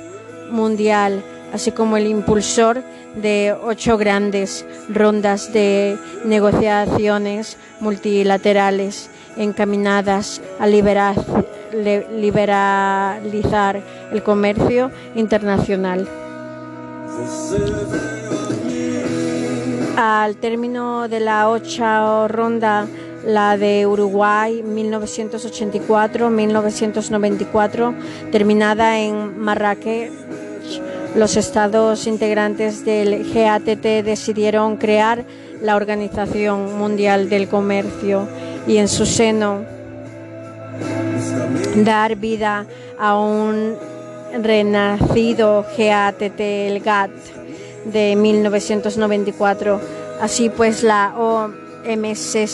ha sido creada como el marco institucional común para el desarrollo de las relaciones comerciales, el GATT y las rondas multilaterales son asumidas por las nuevas organizaciones como una especie de acervo comercial multilateral no institucional al que se añade el plus institucional de la OMC, en tanto que organizaciones de gestión y vigilancia del comercio liberalizado, la OMC facilitará la aplicación, administración y funcionamiento del acuerdo creador de la OMC de los nuevos acuerdos comerciales multilaterales y plurilaterales la OMC ha sido dotada de unas conferencias ministerial. Todos los miembros reunión cada dos años, el Consejo General, los consejos sectoriales, mercancías, servicios y la Secretaría de la OMC dirigida por un director general Acuerdo General sobre Aranceles Aduaneros y Comercio, GATT. El Acuerdo General nació en 1947, como se ha dicho, con el propósito de lograr una mayor liberalización de comercio internacional y de transformar un sistema secularmente bilateral por uno, por uno convencional multilateral. Estos objetivos se persiguen mediante el principio básico de la igualdad de trato con el siguiente alcance, la conexión de trato de nación más favorecida por el hecho de ser parte contratante. Las naciones se conceden de forma multilateral, incondicional y automático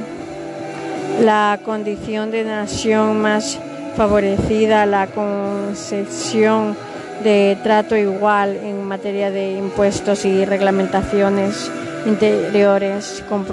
compromiso de los miembros del GATT de deducir de forma general y progresiva los arcángeles, eliminación de las restricciones cuantitativas ya sean aplicadas mediante contingentes, licencias de importación o exportación u otras medidas. Sin embargo, estos principios, especialmente el de igualdad de trato, cuenta con numerosas excepciones como por ejemplo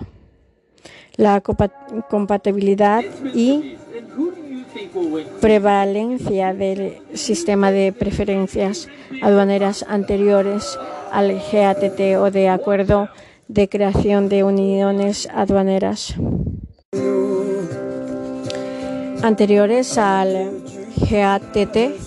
o de acuerdo de creación de uniones aduaneras o zonas de libre comercio. Por ejemplo, Comunidad Económica Europea, la posibilidad de los estados de establecer en base a determinadas razones, a establecer excepciones generales y derogaciones en circunstancias excepcionales. Las negociaciones comerciales multilaterales una de las más importantes actividades del GATT, creando en 1947, fueron las rondas negociadoras mediante las cuales se persiguió su objetivo de expansión y liberación del comercio mundial, logrando la disminución progresiva de los aranceles y los obstáculos al comercio se han celebrado diferentes rondas, la primera de ellas en Ginebra en 1947. En las cinco primeras el método seguido era bilateral y producto por producto. A partir de la sexta de 1964-1967 se siguió un método de reducciones lineales. Desde la séptima ronda de Tokio, las negociaciones multilaterales tendieron a reducir los aranceles más altos, armonizados los sistemas arancelarios y a eliminar los obstáculos no arancelarios tanto para los productos industriales como por primera vez para los productos agrícolas. La ronda más importante ha sido la ronda de Uruguay, la octava comenzada en 1984 y finalizada en 1986 en Marrakech, en 1994, cuyos objetivos principales fueron una mejora en intercambios comerciales, incluidos los productos agrícolas, iniciar la liberación de los servicios, bancos, seguros, transportes y asegurar una protección mínima de los derechos de propiedad. La OMC administra unos números acuerdos, numerosos acuerdos. Algunos de los más importantes son los que siguen Acuerdo General sobre el Comercio de Servicios AGCS, en inglés GATS, Acuerdo sobre los aspectos de los derechos de propiedad intelectual, relaciones con el comercio, Acuerdo sobre los ADPIC, en inglés TRIPS, Acuerdo sobre la agricultura, Acuerdo sobre medidas sanitarias y fitosanitarias, Acuerdo sobre obstáculos técnicos al, comercio, acuerdos sobre medidas antidumping, acuerdos sobre subvenciones y medidas compensatorias, eh, acuerdos sobre medidas antidoping. Eh, acuerdos sobre salvaguardias, entendimientos sobre solución de diferencias. Actualmente está abierta la novena ronda de negociaciones, la comida como ronda de Doha que dio comienzo a la conferencia ministerial de Doha en noviembre del 2001. Las negociaciones se han estancado por una brecha en cuestiones importantes tales como la agricultura, servicios, aranceles industriales, barreras, no arancelerías. Las diferencias más significativas se encuentran entre los países desarrollados liberados por la Unión Europea, los Estados Unidos y Japón, y los principales países en vías de desarrollo representados principalmente por Brasil, China, India, Corea del Sur y Sudáfrica. Corea del Sur y Sudáfrica. También hay gran discusión en contra y en la UE y los Estados Unidos. EEUU sobre su mantenimiento de los subsidiarios agrícolas. Se dio a la ronda de la denominación de la ronda de Doha para el desarrollo y se aprobó un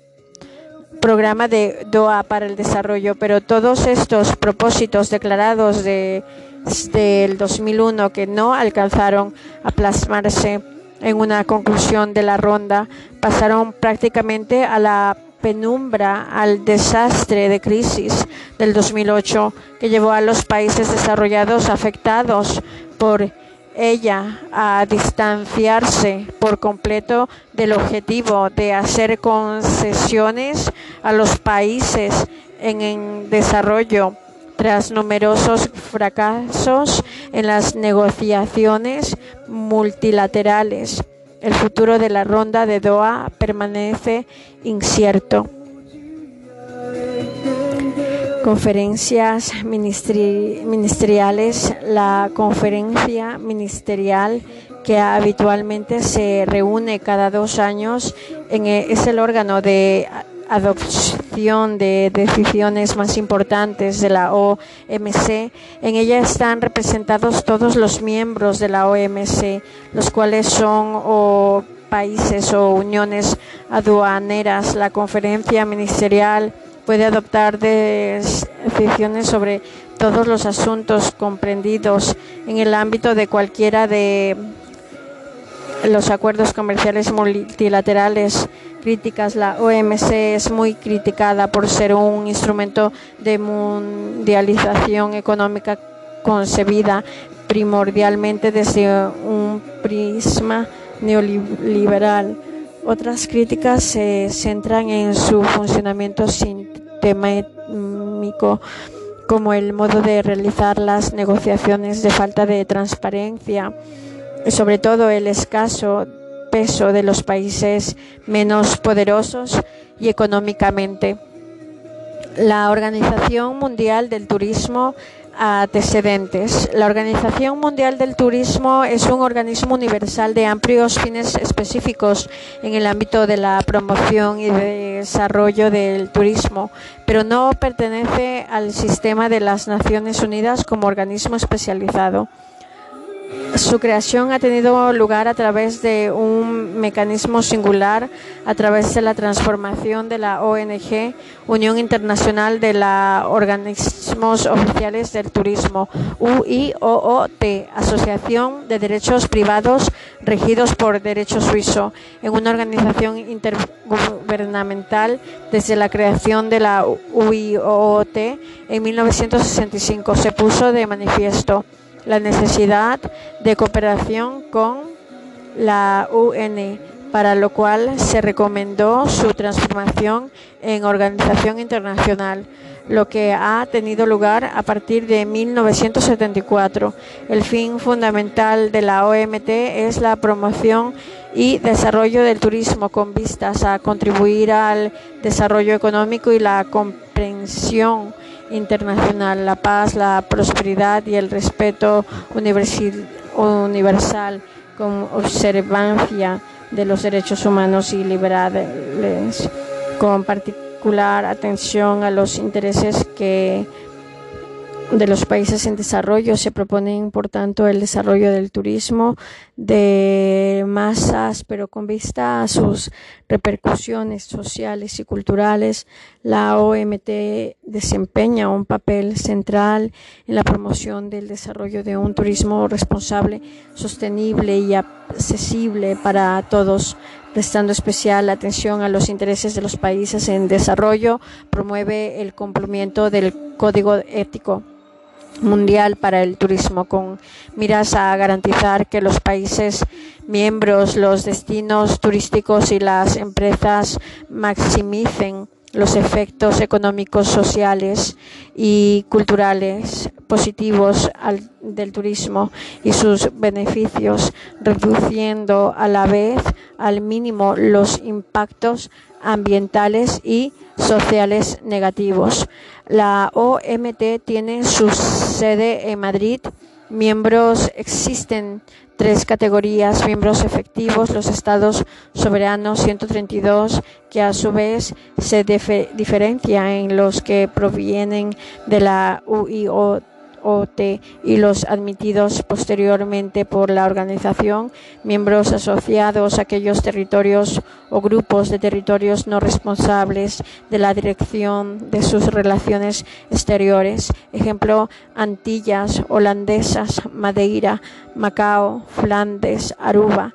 miembros afiliados, lo que corresponde a su origen de ONG. Se trata de entidades internacionales intergubernamentales y no gubernamentales que tienen como interés especializado el turismo. La plenitud de derechos corresponde únicamente a los miembros efectivos. Estructura orgánica, Asamblea General, órgano supremo compuesto de los delegados representantes de los miembros efectivos. Tiene una competencia de carácter general sobre la examinar cualquier tema o cuestión del tema objeto de la organización y competencias de carácter específico relativas a nombramientos, reglamentos, etc. Se reúne binualmente para aprobar el eh, presupuesto y el programa del trabajo y para debatir temas de importancia vital en el sector del turismo además de elegir cada cuatro años el secretario general, el Comité Mundial de Ética del Turismo es un órgano subsidiario de la Asamblea General, Consejo Ejecutivo, compuesto por uno de cada cinco miembros efectivos elegidos por la Asamblea cada cuatro años, teniendo en cuenta criterios de distribución geográfica, competencia fundamental,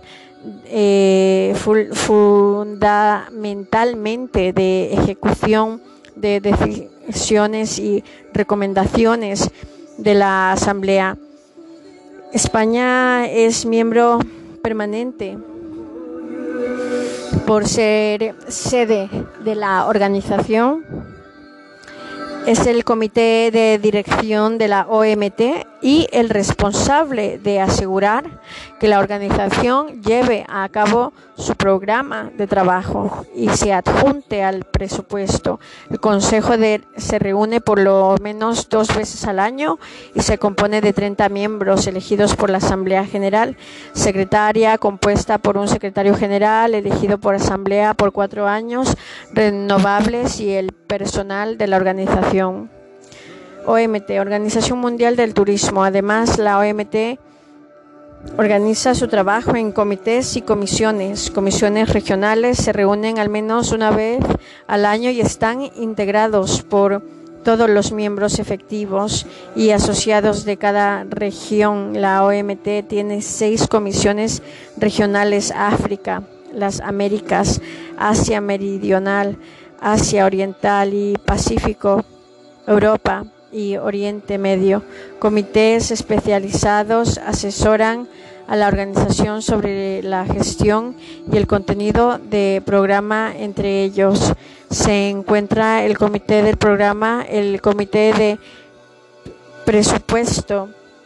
y finanzas, el comité de estadistas y cuentas satélite del turismo, el comité de mercados y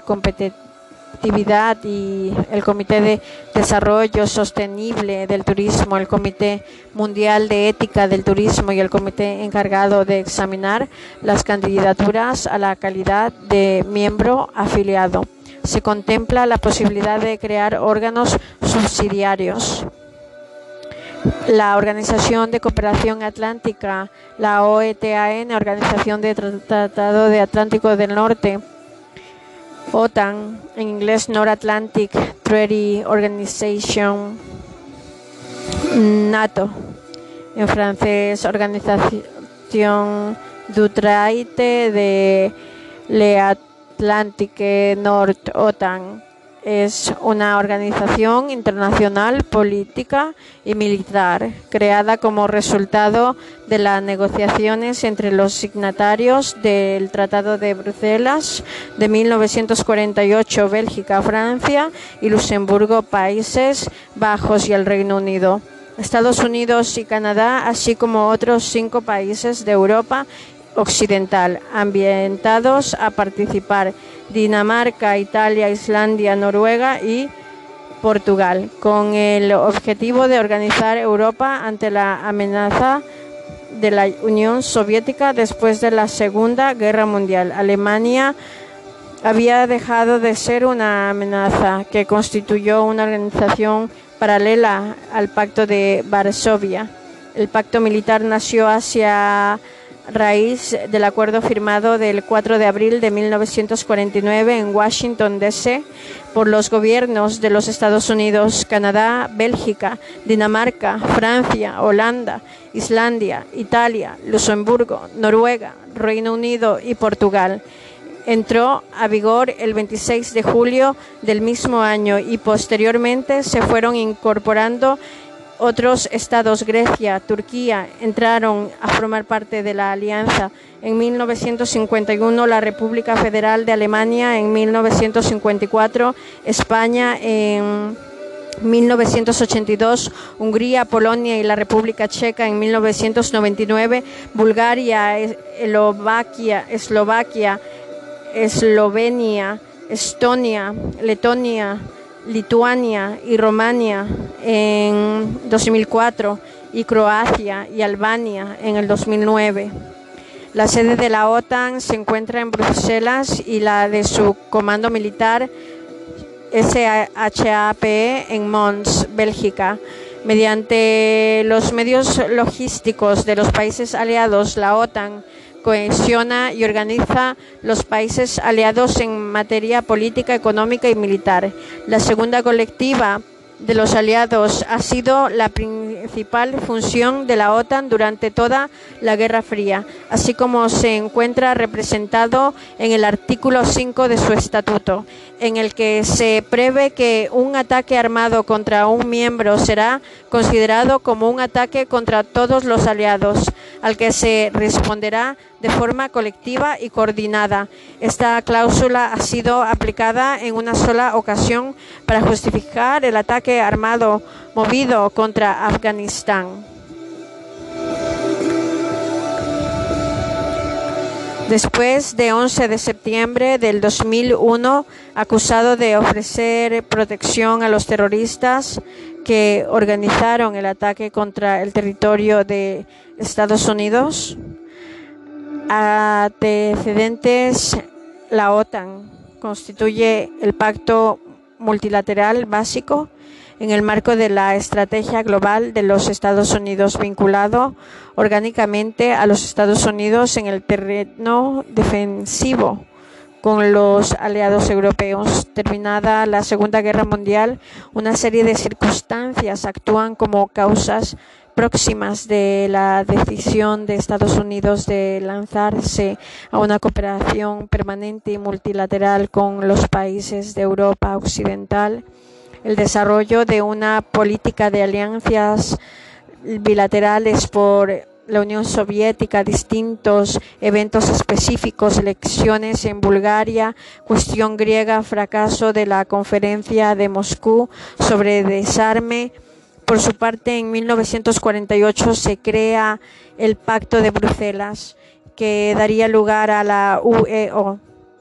En 1948, la Comisión de Asuntos Exteriores del Senado de Estados Unidos aprueba una resolución recomendada que Estados Unidos se asocie dentro de el espíritu de la Carta de las Naciones Unidas a las medidas regionales de defensa afirmando el derecho de legítima defensa individual o colectiva en caso de ataque armado. A partir del Tratado de Bruselas se iniciarán las negociaciones con Estados Unidos que el 4 de abril de 1949 darían lugar al Tratado de Washington que da lugar al surgimiento de la OTAN. Fines, los propósitos generales se presentan en el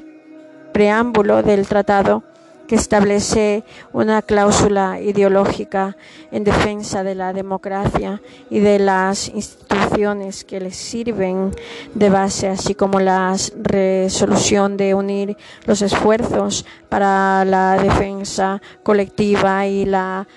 conservación de la paz y la seguridad. En el artículo se rogen igualmente como fines específicos compromiso de arreglar por medios pacíficos las diferencias internacionales en las que miembros de la alianza pudieran verse envueltos, contribución al desarrollo de unas relaciones internacionales pacíficas y amistosas, reforzando las instituciones instituciones libres y favoreciendo en las condiciones propias para asegurar la estabilidad y el bienestar, tratando de eliminar cualquier conflicto en sus políticas económicas y estimulando la cooperación económica, la cooperación defensiva y la asistencia mutua como objetivos centrales de la alianza. Respecto a la cooperación defensiva, se establece que las partes mediante la asistencia mutua aumentarán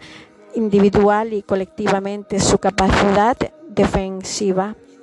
mayor importancia tiene la asistencia mutua en la que se diferencia entre el caso de amenaza de agresión en el que se pone en marcha un mecanismo de consultas entre los miembros y el de ataque armado. En el caso de ataque armado se postula el ejercicio de derecho de legítima defensa en virtud de la artículo 51 del Tratado de las Naciones Unidas, estableciendo un campo geográfico respecto a lo que se considera ataque armado. Sin embargo, una característica del sistema es que la puesta en marcha del contraataque no queda reservado a ningún órgano de la organización, sino a cada uno de los miembros que valora la situación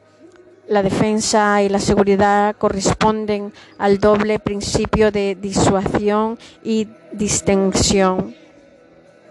En el plano disuasorio, la acción de la alianza en el periodo de la Guerra Fría descansaba en las ideas de respuestas flexible y defensa adelantada y suponía un grado adecuado de capacidad defensiva a un triple nivel, fuerzas convencionales nucleares tácticas y nucleares estratégicas. El plano de la distinción se fueron consiguiendo una serie de resultados parciales en las relaciones entre los dos bloques, acuerdos SALT, START, etcétera. No obstante, se ha producido una clara evolución desde el periodo de la Guerra Fría hasta el momento presente, especialmente a partir de los cambios políticos producidos entre 1989 y 1991 en los países de Europa Central y Oriental, que han dado lugar a una nueva situación internacional que se apoya en bases jurídico-políticas diferentes a la política de bloques. El concepto estratégico acordaba por los jefes de Estado y Gobierno participantes en la cumbre celebrada en Roma el 7 y 8 de noviembre de 1991 permitió ajustar la interpretación política del trabajo del Atlántico Norte a la realidad estratégica de un momento histórico. Este se, eh, fue el primer abierto al público y se complementó con un documento clasificado Directive por Military Implementation of Alliance Strategic Concept, MC 400 de 12 de diciembre de 1991 siguiendo el rumbo marcado por el concepto estratégico aprobado en 1991 en la cumbre de Washington de 1999, se aprueba el nuevo concepto estratégico de alianza que hace referencia a que la seguridad de alianza debe tener en cuenta el contexto mundial en la medida en que los intereses de seguridad pueden verse afectados por peligros de ámbito más amplio, terrorismo, crimen organizado, abastecimiento de productos de primer orden. Así la OTAN dejó de ser solamente una organización de defensa colectiva para ser además una organización de seguridad colectiva con competencias que van más allá de los países miembros y las zonas recogidas de la Carta de Naciones Unidas. Se incluye en el CE el control de armamento, el desarme, la no proliferación, las iniciativas de cooperación y las consultas en el CE de 1999. Se describe también el vínculo transatlántico y la identidad europea de seguridad y defensa. La defensa colectiva se incluyó dentro del apartado dedicado al vínculo transatlántico. Por su parte, la misión de las Fuerzas Armadas Aliadas son militares en ambos conceptos, 1991 y 1999, garantizar la seguridad e integridad de los estados, contribuir a las gestiones de crisis y asesorar en las nuevas tareas de seguridad en esta cumbre los aliados reconocían que además de las amenazas militares debían hacer frente a otros factores. Así, en el documento final se subraya que el terrorismo, el crimen organizado, los problemas en el suministro de recursos energéticos y los movimientos masivos de población pueden también afectar a la estabilidad y para ello se considera una nueva doble estrategia. Por un lado, la consolidación de una posición militar adaptada para el cumplimiento de una serie de nuevas misiones que incluyen el mantenimiento de la paz, la ayuda humanitaria y el control de crisis. Por otro lado, el Yanin eh, Velasco Concepto estratégico del 2010, una visión para Alianza, en cambio, 2011. Yanis Velasco, Consejo Estratégico, 2010. Establecimiento de relaciones de cooperación y asociación con el fin de apoyar la estabilidad de regiones clave para la seguridad de la OTAN para llevar a cabo estas misiones se aprobó en llamado nuevo concepto estratégico que define el área de actuación de la OTAN y en la denominada zona euroatlántica, continente europeo y su periferia. Esta zona incluye a territorios de, la, de, los 19 países aliados y el de los 24 países asociados, según el documento de las misiones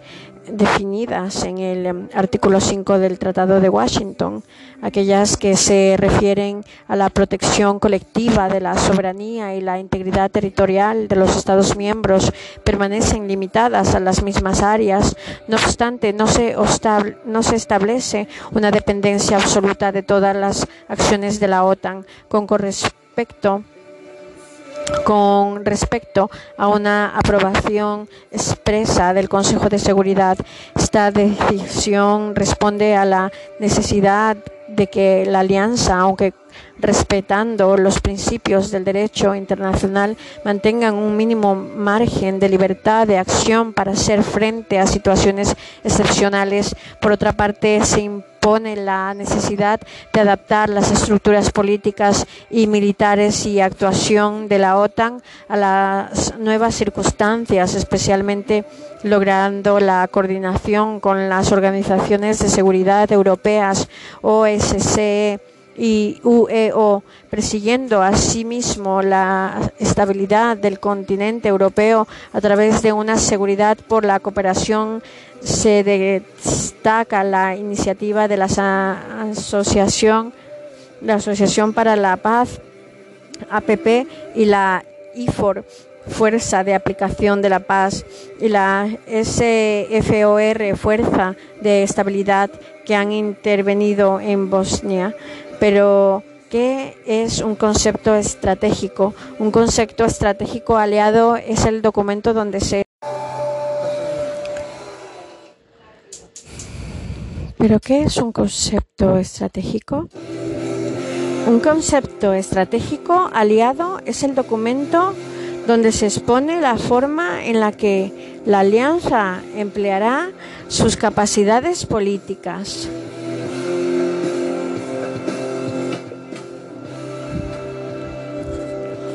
militares y de diplomacia pública para afrontar las amenazas y riesgos y aprovechar las oportunidades de un periodo histórico, los conceptos estratégicos no han tenido siempre las mismas estructuras y finalidad, ni se han dado a conocer al público durante la Guerra Fría. Los conceptos estratégicos de la OTAN servían para predeterminar cómo se iba a desarrollar la respuesta militar aliada frente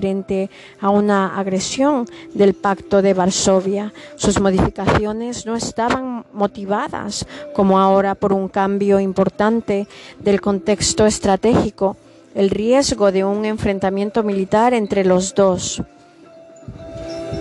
bloques se mantuvo hasta el final, sino a adecuar la estrategia militar de la OTAN a las nuevas formas de usar la fuerza y a las nuevas capacidades militares desplegadas sobre el terreno orientadas a la respuesta militar. Los conceptos estratégicos de la OTAN durante ese periodo se definían por los responsables militares, se aprobaban por el Consejo de Atlántico Norte y servían para explicar a la organización a qué retos estratégicos se enfrentaba la alianza y cómo les haría frente su organización política y militar. Como su enfoque era básicamente militar, su interpretación política se aseguraba mediante informes comité de los tres sabios de 1956 y Harmel de 1967.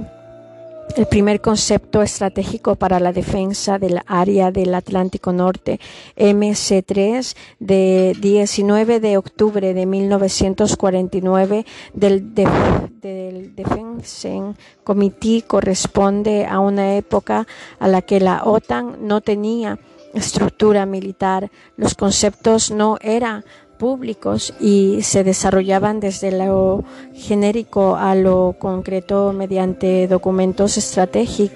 guidance que facilitaban el planeta, planeamiento militar de los antiguos mandatos regionales hasta 1992 y que se cambiaban con tantas frecuencias como fuera necesario MC 14.2 The New Strategic Concept en MC 48.2 Measures to Implement the Strategic Concept de 1957 que luego se transformaron en los MC 14.3 y 48.3 respectivamente de 1967 Acabada la Guerra Fría y destacada cualquier revisión del Tratado del Atlántico Norte, los conceptos estratégicos tuvieron que cambiar su formato y se han convertido más en un instrumento de diplomacia pública que un instrumento de planeamiento y conducción militar. En realidad, Fojon 2010 los conceptos estratégicos han pasado a ser estrategias donde se recoge la visión de, que tiene la OTAN de la seguridad internacional de los próximos años y de los retos y oportunidades a los que se enfrentan. Valoración estratégica se explica para qué servirá la alianza qué naturaleza tendrá y cuáles serán sus funciones, comunicación estratégica y cómo deben adaptarse la organización y las fuerzas a los cambios, liderazgo estratégico su actualización permite ajustar la interpretación política del Tratado del Atlántico Norte a la realidad estratégica de un momento histórico, fijando los objetivos a cumplir y la forma en la que se deben emplear los recursos organizativos y militares para conseguir esos objetivos. Desde 1991, los conceptos estratégicos son documentos públicos que se elaboran por los responsables políticos con el asesoramiento de los militares, aunque se siguen manteniendo clasificados los documentos de desarrollo. El concepto estratégico de 1991 se complementó con la directiva for military implementation of the Alliance Strategic Concept del Comité Militar MC400 y el de 1999 se complementó con el MC402. El concepto estratégico de 1991 introdujo el concepto de riesgo, el principio de la indivisibilidad de la seguridad, amplió el concepto de seguridad desde la defensa militar hacia la seguridad más amplia, el contenido ámbito geográfico y añadió una nueva función, la de gestión de crisis también fijó como principios de la alianza el enfoque amplio de la seguridad, su carácter defensivo, el planeamiento y las actividades conjuntas y la combinación de fuerzas nucleares y convencionales. El nuevo concepto estratégico de 1999 fue bastante continuista respecto al interior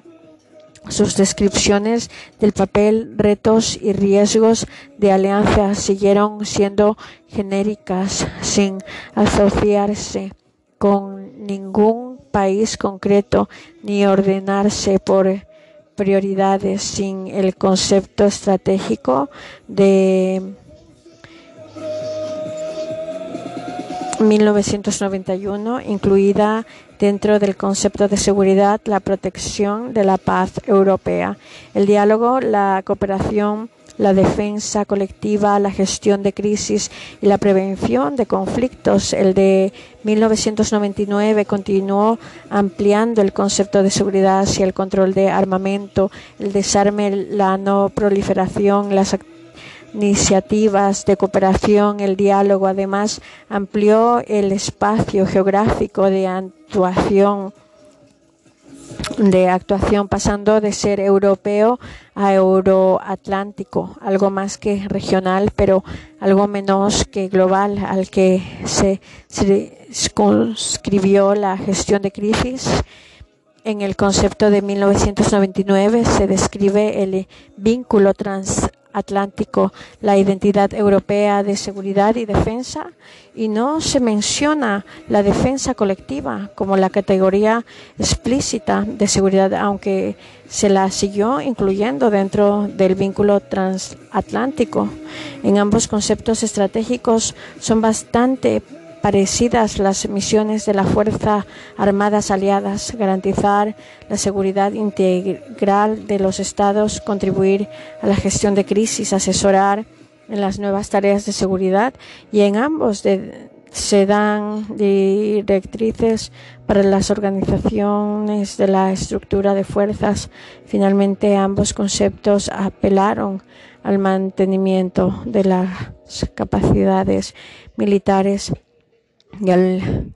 reparto equitativo de costes, responsabilidades, riesgos y beneficios, algo más fácil de incluir en un documento que cumplir en la realidad, porque los conceptos estratégicos no son documentos vinculantes. A pesar de los cambios estratégicos registrados de 1999, ha sido imposible revisar el concepto estratégicos debido a las divisiones internas de la alianza aunque en la cumbre de Riga de noviembre del 2006 se logró la aprobación de una guía política general comprensiva política guidance CPG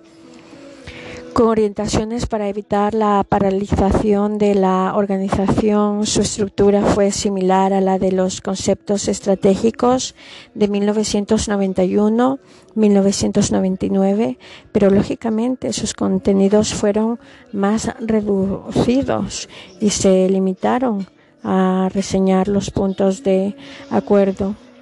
las capacidades necesarias para los próximos 10-15 años el concepto de transformación, la necesidad de coordinarse con terceros y la de cubrir todo el espectro de fuerzas sobre estos acuerdos de mínimos y con las limitaciones señaladas, las orientaciones del 2006 pudieron orientar el planeamiento estratégico de la organización y de su estructura de fuerza en cuestiones como inteligencia, nivel de ambición, mando y control, fuerzas expedicionarias, desplegabilidad, fuerzas terrestres en operaciones estables o coyunturales y capacidades críticas. El escenario internacional cambió radicalmente a raíz de los acontecimientos uh, sucedidos a partir de septiembre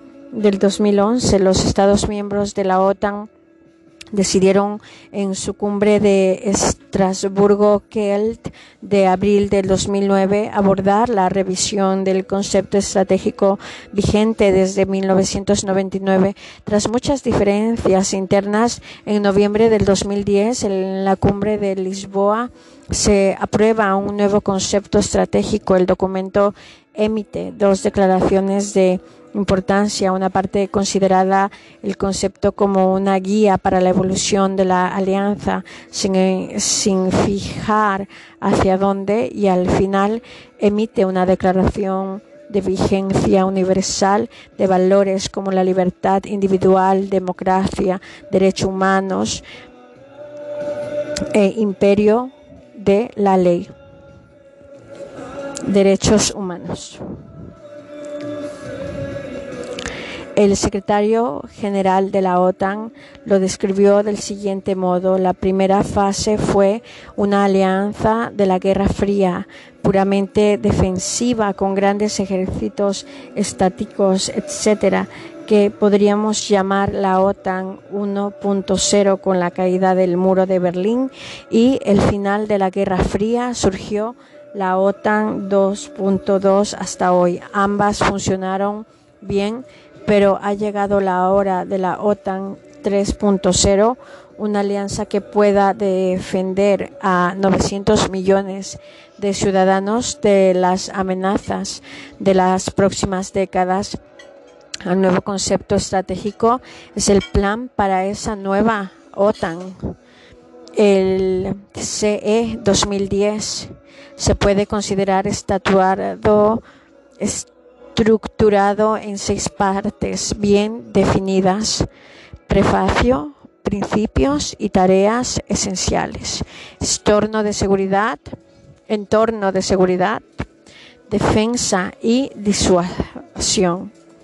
la seguridad y la gestión de crisis y promoviendo la seguridad mediante cooperación. La última parte se divide a su vez en control de armamentos, desarme y no proliferación, puertas abiertas y asociaciones, la parte dedicada de la reforma y transformación puede considerarse un tema de política interna de la alianza, aunque indiscutiblemente ligado a los contenidos de las otras sesiones del CE, estableciendo la necesidad de reforma la estructura de la OTAN para em, evitar duplicidades inútiles, especialmente con la UE, con la que comparten 21 miembros, y para garantizar la eficacia y la eficiencia de las más exitosas alianzas políticas y militar del siglo XXI, finaliza el documento con el punto 38, una alianza para el siglo XXI que constituye una declaración de principios de la OTAN. Nosotros, los líderes políticos de la OTAN, estamos decididos a continuar la renovación de nuestra alianza de manera que sea apta para el propósito de abordar los desafíos de la seguridad del siglo XXI. Estamos firmemente comprometidos a preservar su efectividad con la alianza político-militar más exitosa del mundo. Nuestra alianza prospera como una fuente de esperanza porque está basada en unos valores comunes de libertad individual, democracia, derechos humanos y el imperio de la ley, y porque nuestro objetivo común esencial y duradero es el de salvaguardar la libertad y la seguridad de sus miembros, estos valores y objetivos son universales y perpetuos y estamos decididos a defenderlos a través de la unidad, la solidaridad, la fuerza y la determinación. El NSC del 2010 enuncia las funciones esenciales Cortax de alianza para asegurar la libertad y seguridad de sus miembros, a la vez que establece su la prelación, defensa colectiva, gestión de crisis y seguridad cooperativa del análisis que el nuevo CE hace de estas tareas. Puede concluirse que no existen diferencias significativas con el anterior documento ya que el término seguridad cooperativa aglutina ahora los anteriores conceptos de seguridad y de asociación, por otro lado, de la disuasión articulada en torno a una combinación conveniente de capacidades nucleares y convencionales se encuentran ligadas a la defensa colectiva en un mismo apartado del CE 2010. Para estas tareas o modos estratégicos se describe lo que denomina ambiente de seguridad que no consiste en una descripción de la situación estratégica mundial, situación y causas sino una enumeración de amenazas, de amenazas ciertas o potenciales a la alianza o a la seguridad global, tales como la amenaza convencional, proliferación de armas de destrucción masiva, el terrorismo, conflictos e inestabilidad, incluidos los tráficos ilegales, los ciberataques, el bloqueo o interrupción de las vías de comunicación. Y um, Yanis Velasco, Concepto Estratégico 2010, una visión para una alianza en cambio. El anterior CE 1999 señalaba como tareas fundamentales a la seguridad las consultas, la disuasión, la defensa, la gestión de crisis y las asociaciones. Laboría y Iglesias, documento de análisis resultados de las cumbres de Lisboa, Instituto Español de Estudios Estratégicos las nuevas tecnologías que presentan una amenaza o afectan el libre uso del espacio. En el concepto estratégico se confirma la política de la puerta abierta open door de la OTAN hacia todos los estados europeos que reportan los valores democráticos y se reafirma la importancia de establecer relaciones de partenariado con terceros estados basados en la reciprocidad, en los beneficios y en el respeto mutuos, admitiendo la posibilidad de adoptar una estructura flexible que se adapte a las exigencias de todos los socios. Entre los actores más importantes, el documento cita la ONU, la UE, Rusia, Ucrania y Georgia, los países balcánicos, los países mediterráneos y del Golfo Persio, confirmando atención prioritaria para los países alrededor del territorio de la alianza. Hay que resaltar la aplicación de concepto de partenariado de la mano de la nueva dimensión global de la OTAN, para lo que el documento expresa la intención de colaborar con países organizaciones de todo el mundo en la concreción de estas colaboraciones se lista por orden de la ONU, la Unión Europea, Rusia, a los que deberíamos añadir el Foro Político Diálogo por el Mediterráneo, el concepto euroatlántico, la Asociación para la Paz Diálogo Mediterráneo y la Iniciativa de Cooperación de Estambul, asociaciones tradicionales entre la OTAN y diversos países se encuentran reunidos bajo un mismo apartado de un nuevo concepto estratégico para todas estas asociaciones. La OTAN tratará de fomentar la cooperación y las relaciones de amistad. Por lo que respete a la UE, dando que sí que 21 de los 28 Estados miembros de la OTAN forman también parte de la Unión Europea. Las relaciones entre estas organizaciones tienen sin duda una importancia vital para ambas. Esta circunstancia es reconocida en el documento aprobado en Lisboa. En primer lugar, la OTAN acepta la importancia de una defensa europea más fuerte y más potente. Tiene para la seguridad euroatlántica dándose la bienvenida a las posibilidades que el Tratado de Lisboa abre en, el, en este punto. En segundo lugar, se establece que la OTAN y la UE pueden, pueden y deben jugar papeles complementarios y que se esfuerzan mutuamente en apoyo de paz y la seguridad internacionales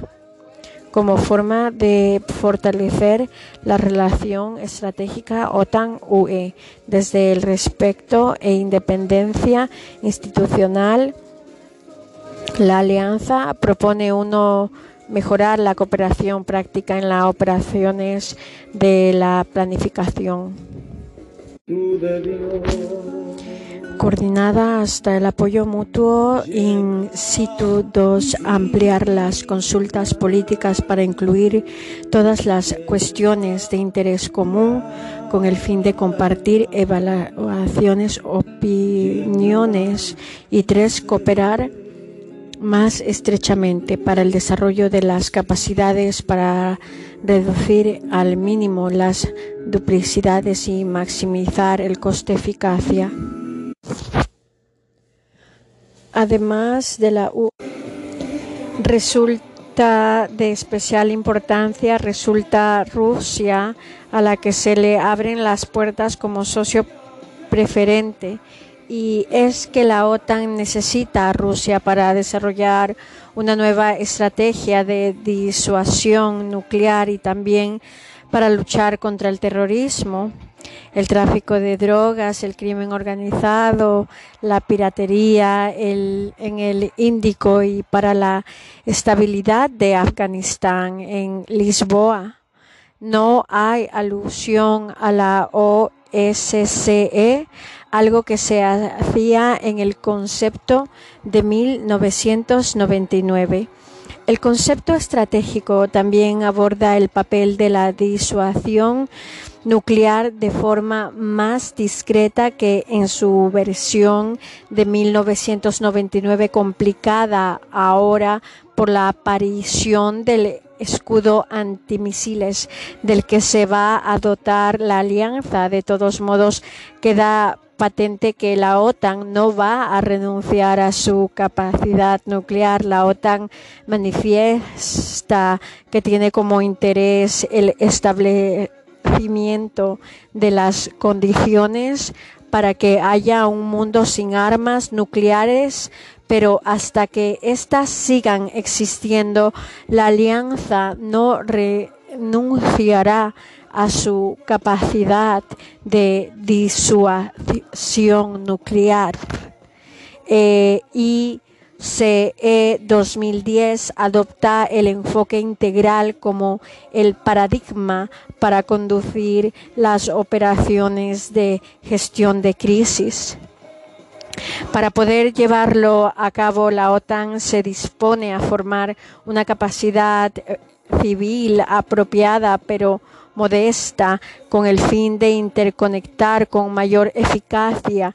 con socios civiles y otras organizaciones que participen en la resolución de una crisis dada. Es posible resaltar que esta creación de capacidades civiles constituye una novedad de primer orden es interesante observar asimismo cómo la OTAN, al ver que los principios clásicos de defensa no resultan efectivos ante las nuevas amenazas, en su estrategia se aleja del concepto de defensa y se acerca al de seguridad. Bajo estas premisas se puede comprender mejor uno de los elementos novedosos del concepto y que es la seguridad cooperativa que se presenta como un digesto de tareas de alto contenido político para configurar la seguridad fuera del Laborie Iglesias, documento de análisis resultados de las cumbres de Lisboa, Instituto Español de Estudios Estratégicos.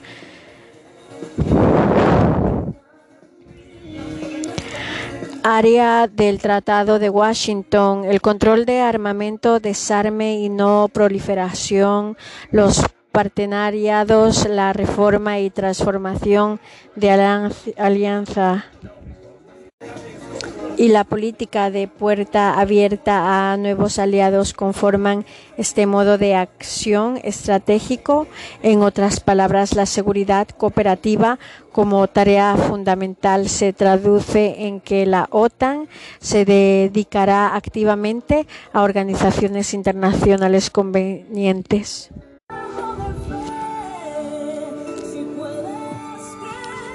En otras palabras, la seguridad cooperativa como tarea fundamental se traduce en que la OTAN se dedicará activamente a reforzar la seguridad internacional comprometido una asociación con los países y las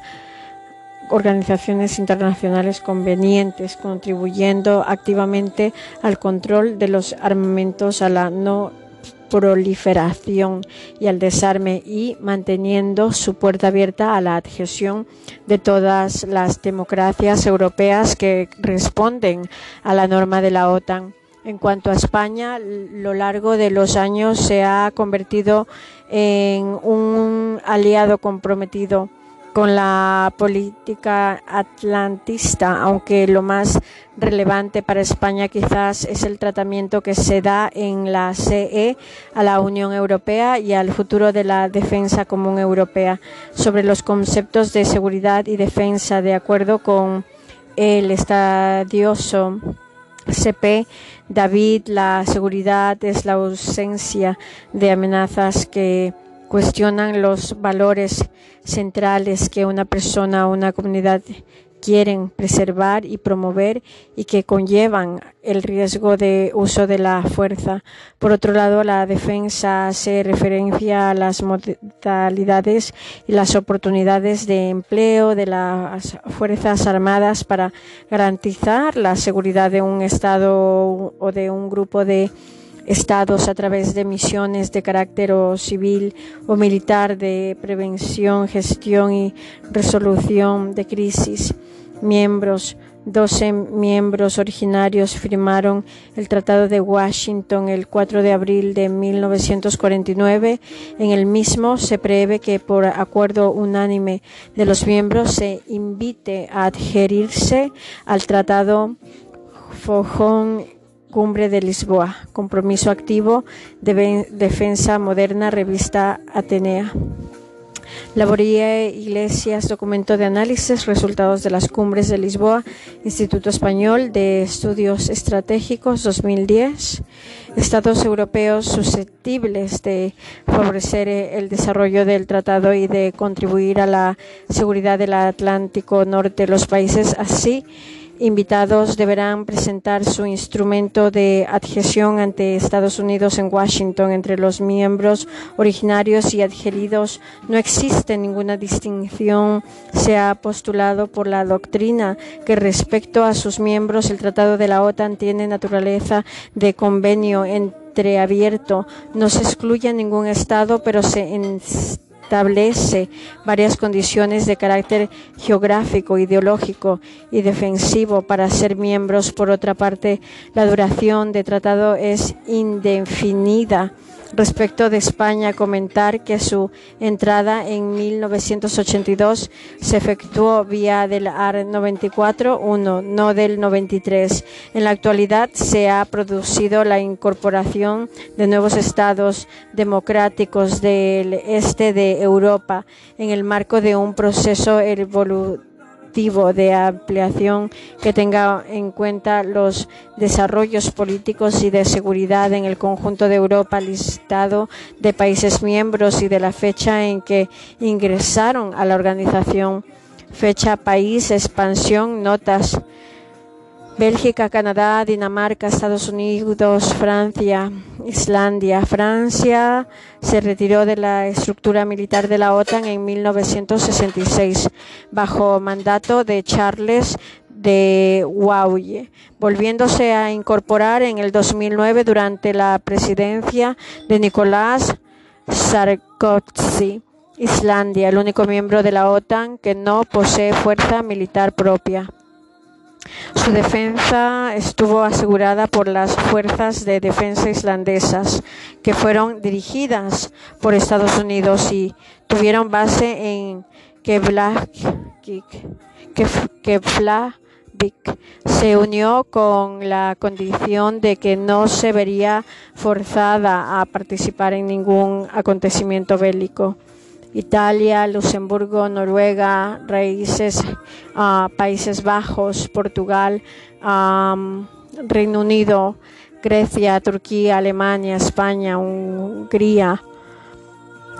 Grecia retiró sus tropas de las estructura militar de la OTAN en 1974 y 1980 a causa de las tensiones entre Grecia y Turquía. En 1974 Alemania se unió como República Federal de Alemania en 1955 y la Alemania unificada de 1990 extendió su participación en las zonas de la extinta República Democrática Alemana. El 12 de marzo de 1986 se celebró un referéndum para consultar a los españoles si estaban a favor de la permanencia en la alianza.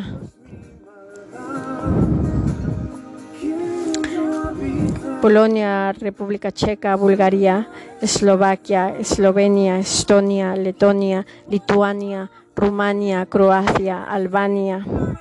Sexta, bandera de la OTAN. Mapa de país miembros.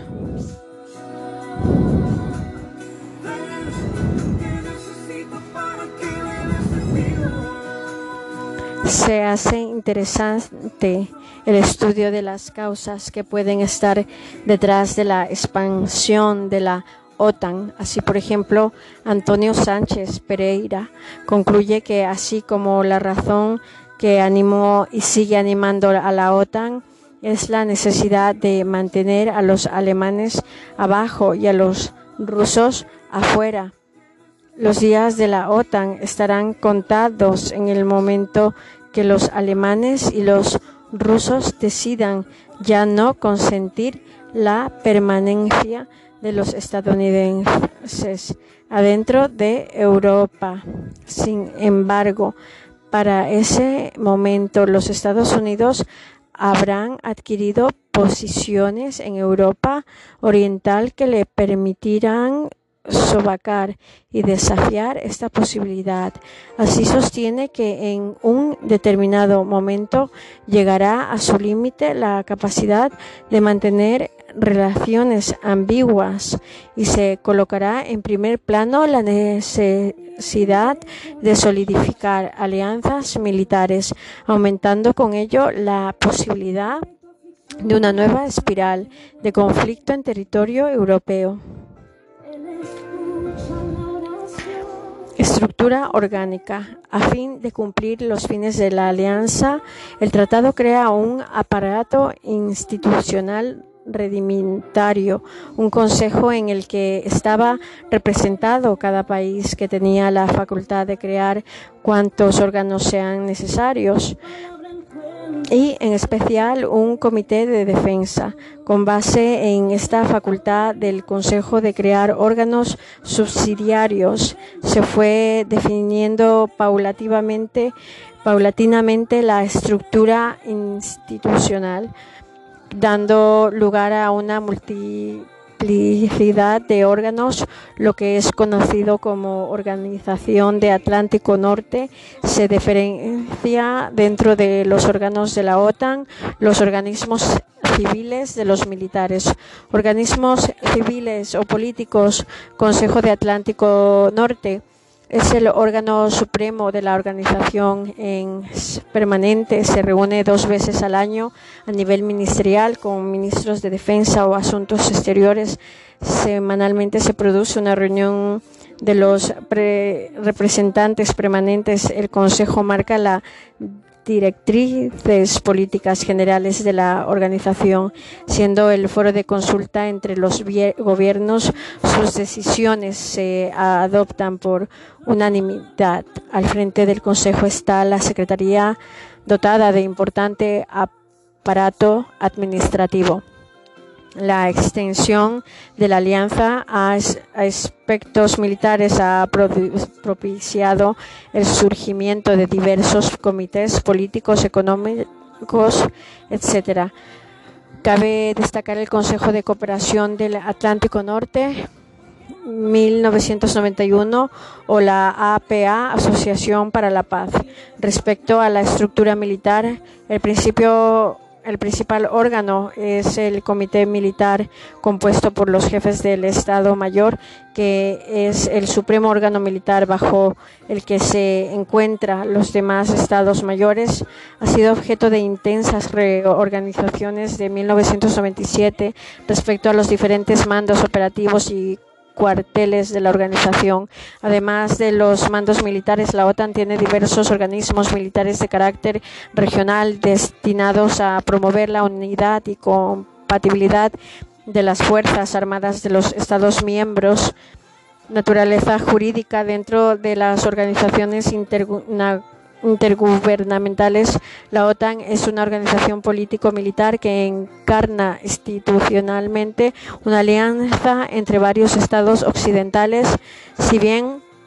tras la Guerra Fría, diversos países han establecido relaciones con la organización produciéndose la aplicación de la misma. La OTAN tiene un carácter estrictamente intergubernamental. Mantiene la vigencia de la regla de la unanimidad para la adopción de decisiones. Estas se adoptan por un consejo logrado por la llamada vía consultiva. El hecho de desbordar los asuntos militares ha hecho ver en la OTAN una especie de comunidad atlántica. Sin embargo, es evidente que su objeto es primordialmente militar. Críticas, la función y papel de la OTAN siempre ha sido discutido y cada vez más controvertido siendo el principal argumento utilizado en su contra la falta de legitimidad de la propia organización. Una vez terminada la Guerra Fría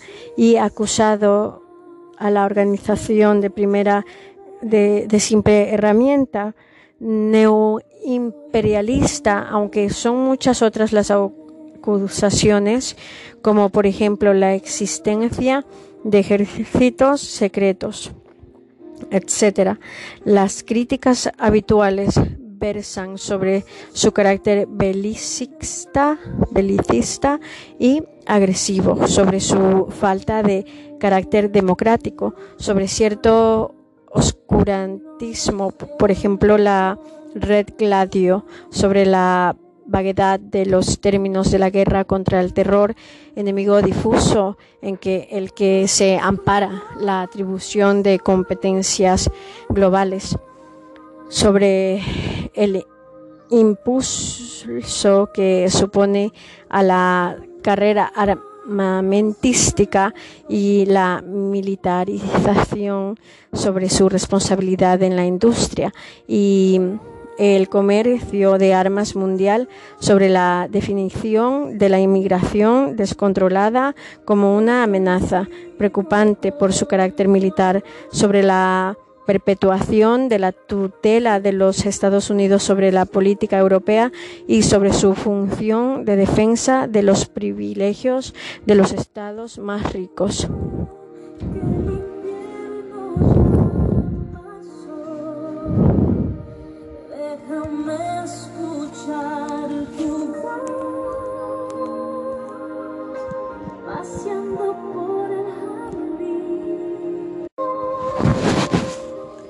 La Organización de Cooperación Desarrollo Económico antecedentes. Los orígenes de la OCDE están en la Organización Europea de Cooperación Económica OECE, creada en 1948 por inspiración norteamericana para cumplir dos condiciones fundamentales por las que se concedió a Europa la ayuda de Plans Marshall, la necesidad de hacer una programación de reconstrucción común que abarcara todos los pueblos que iban a recibir ayuda, obtener la,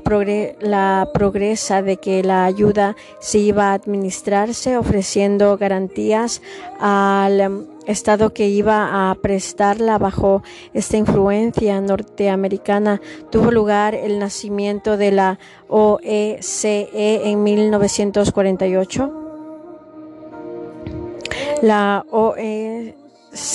ayudó pues a la obra de reconstrucción económica de Europa con realizaciones importantes como la liberación de los intercambios intraeuropeos, la lucha contra el doping y la Unión Europea de Pagos. Sin embargo, a la altura de 1958 la OSCE entró en una profunda crisis, dado que varias de sus competencias estaban siendo copadas por otras OI más perfeccionadas formadas por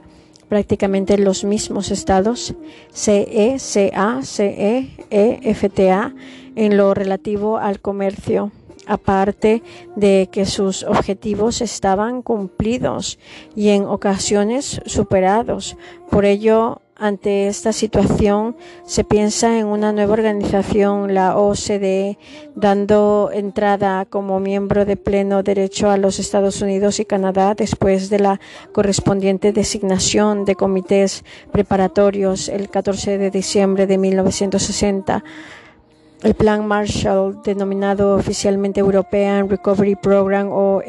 ERP, fue el plan más importante de Estados Unidos para la reconstrucción de los países europeos después de la Segunda Guerra Mundial, que a la vez estaba destinado a contener una posible avance del comunismo. La iniciativa recibió el nombre de secretario de Estado de los Estados Unidos, George Marshall, y fue diseñada principalmente por el Departamento de Estado, en especial por William L. Clayton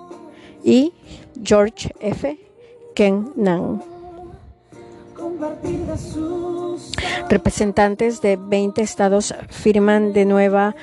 convención figurando la sede de la OCDE en París, la entrada en vigor del Tratado de la OCDE meses más tarde supuso tal y como se contemplaba la desaparición de la OECE.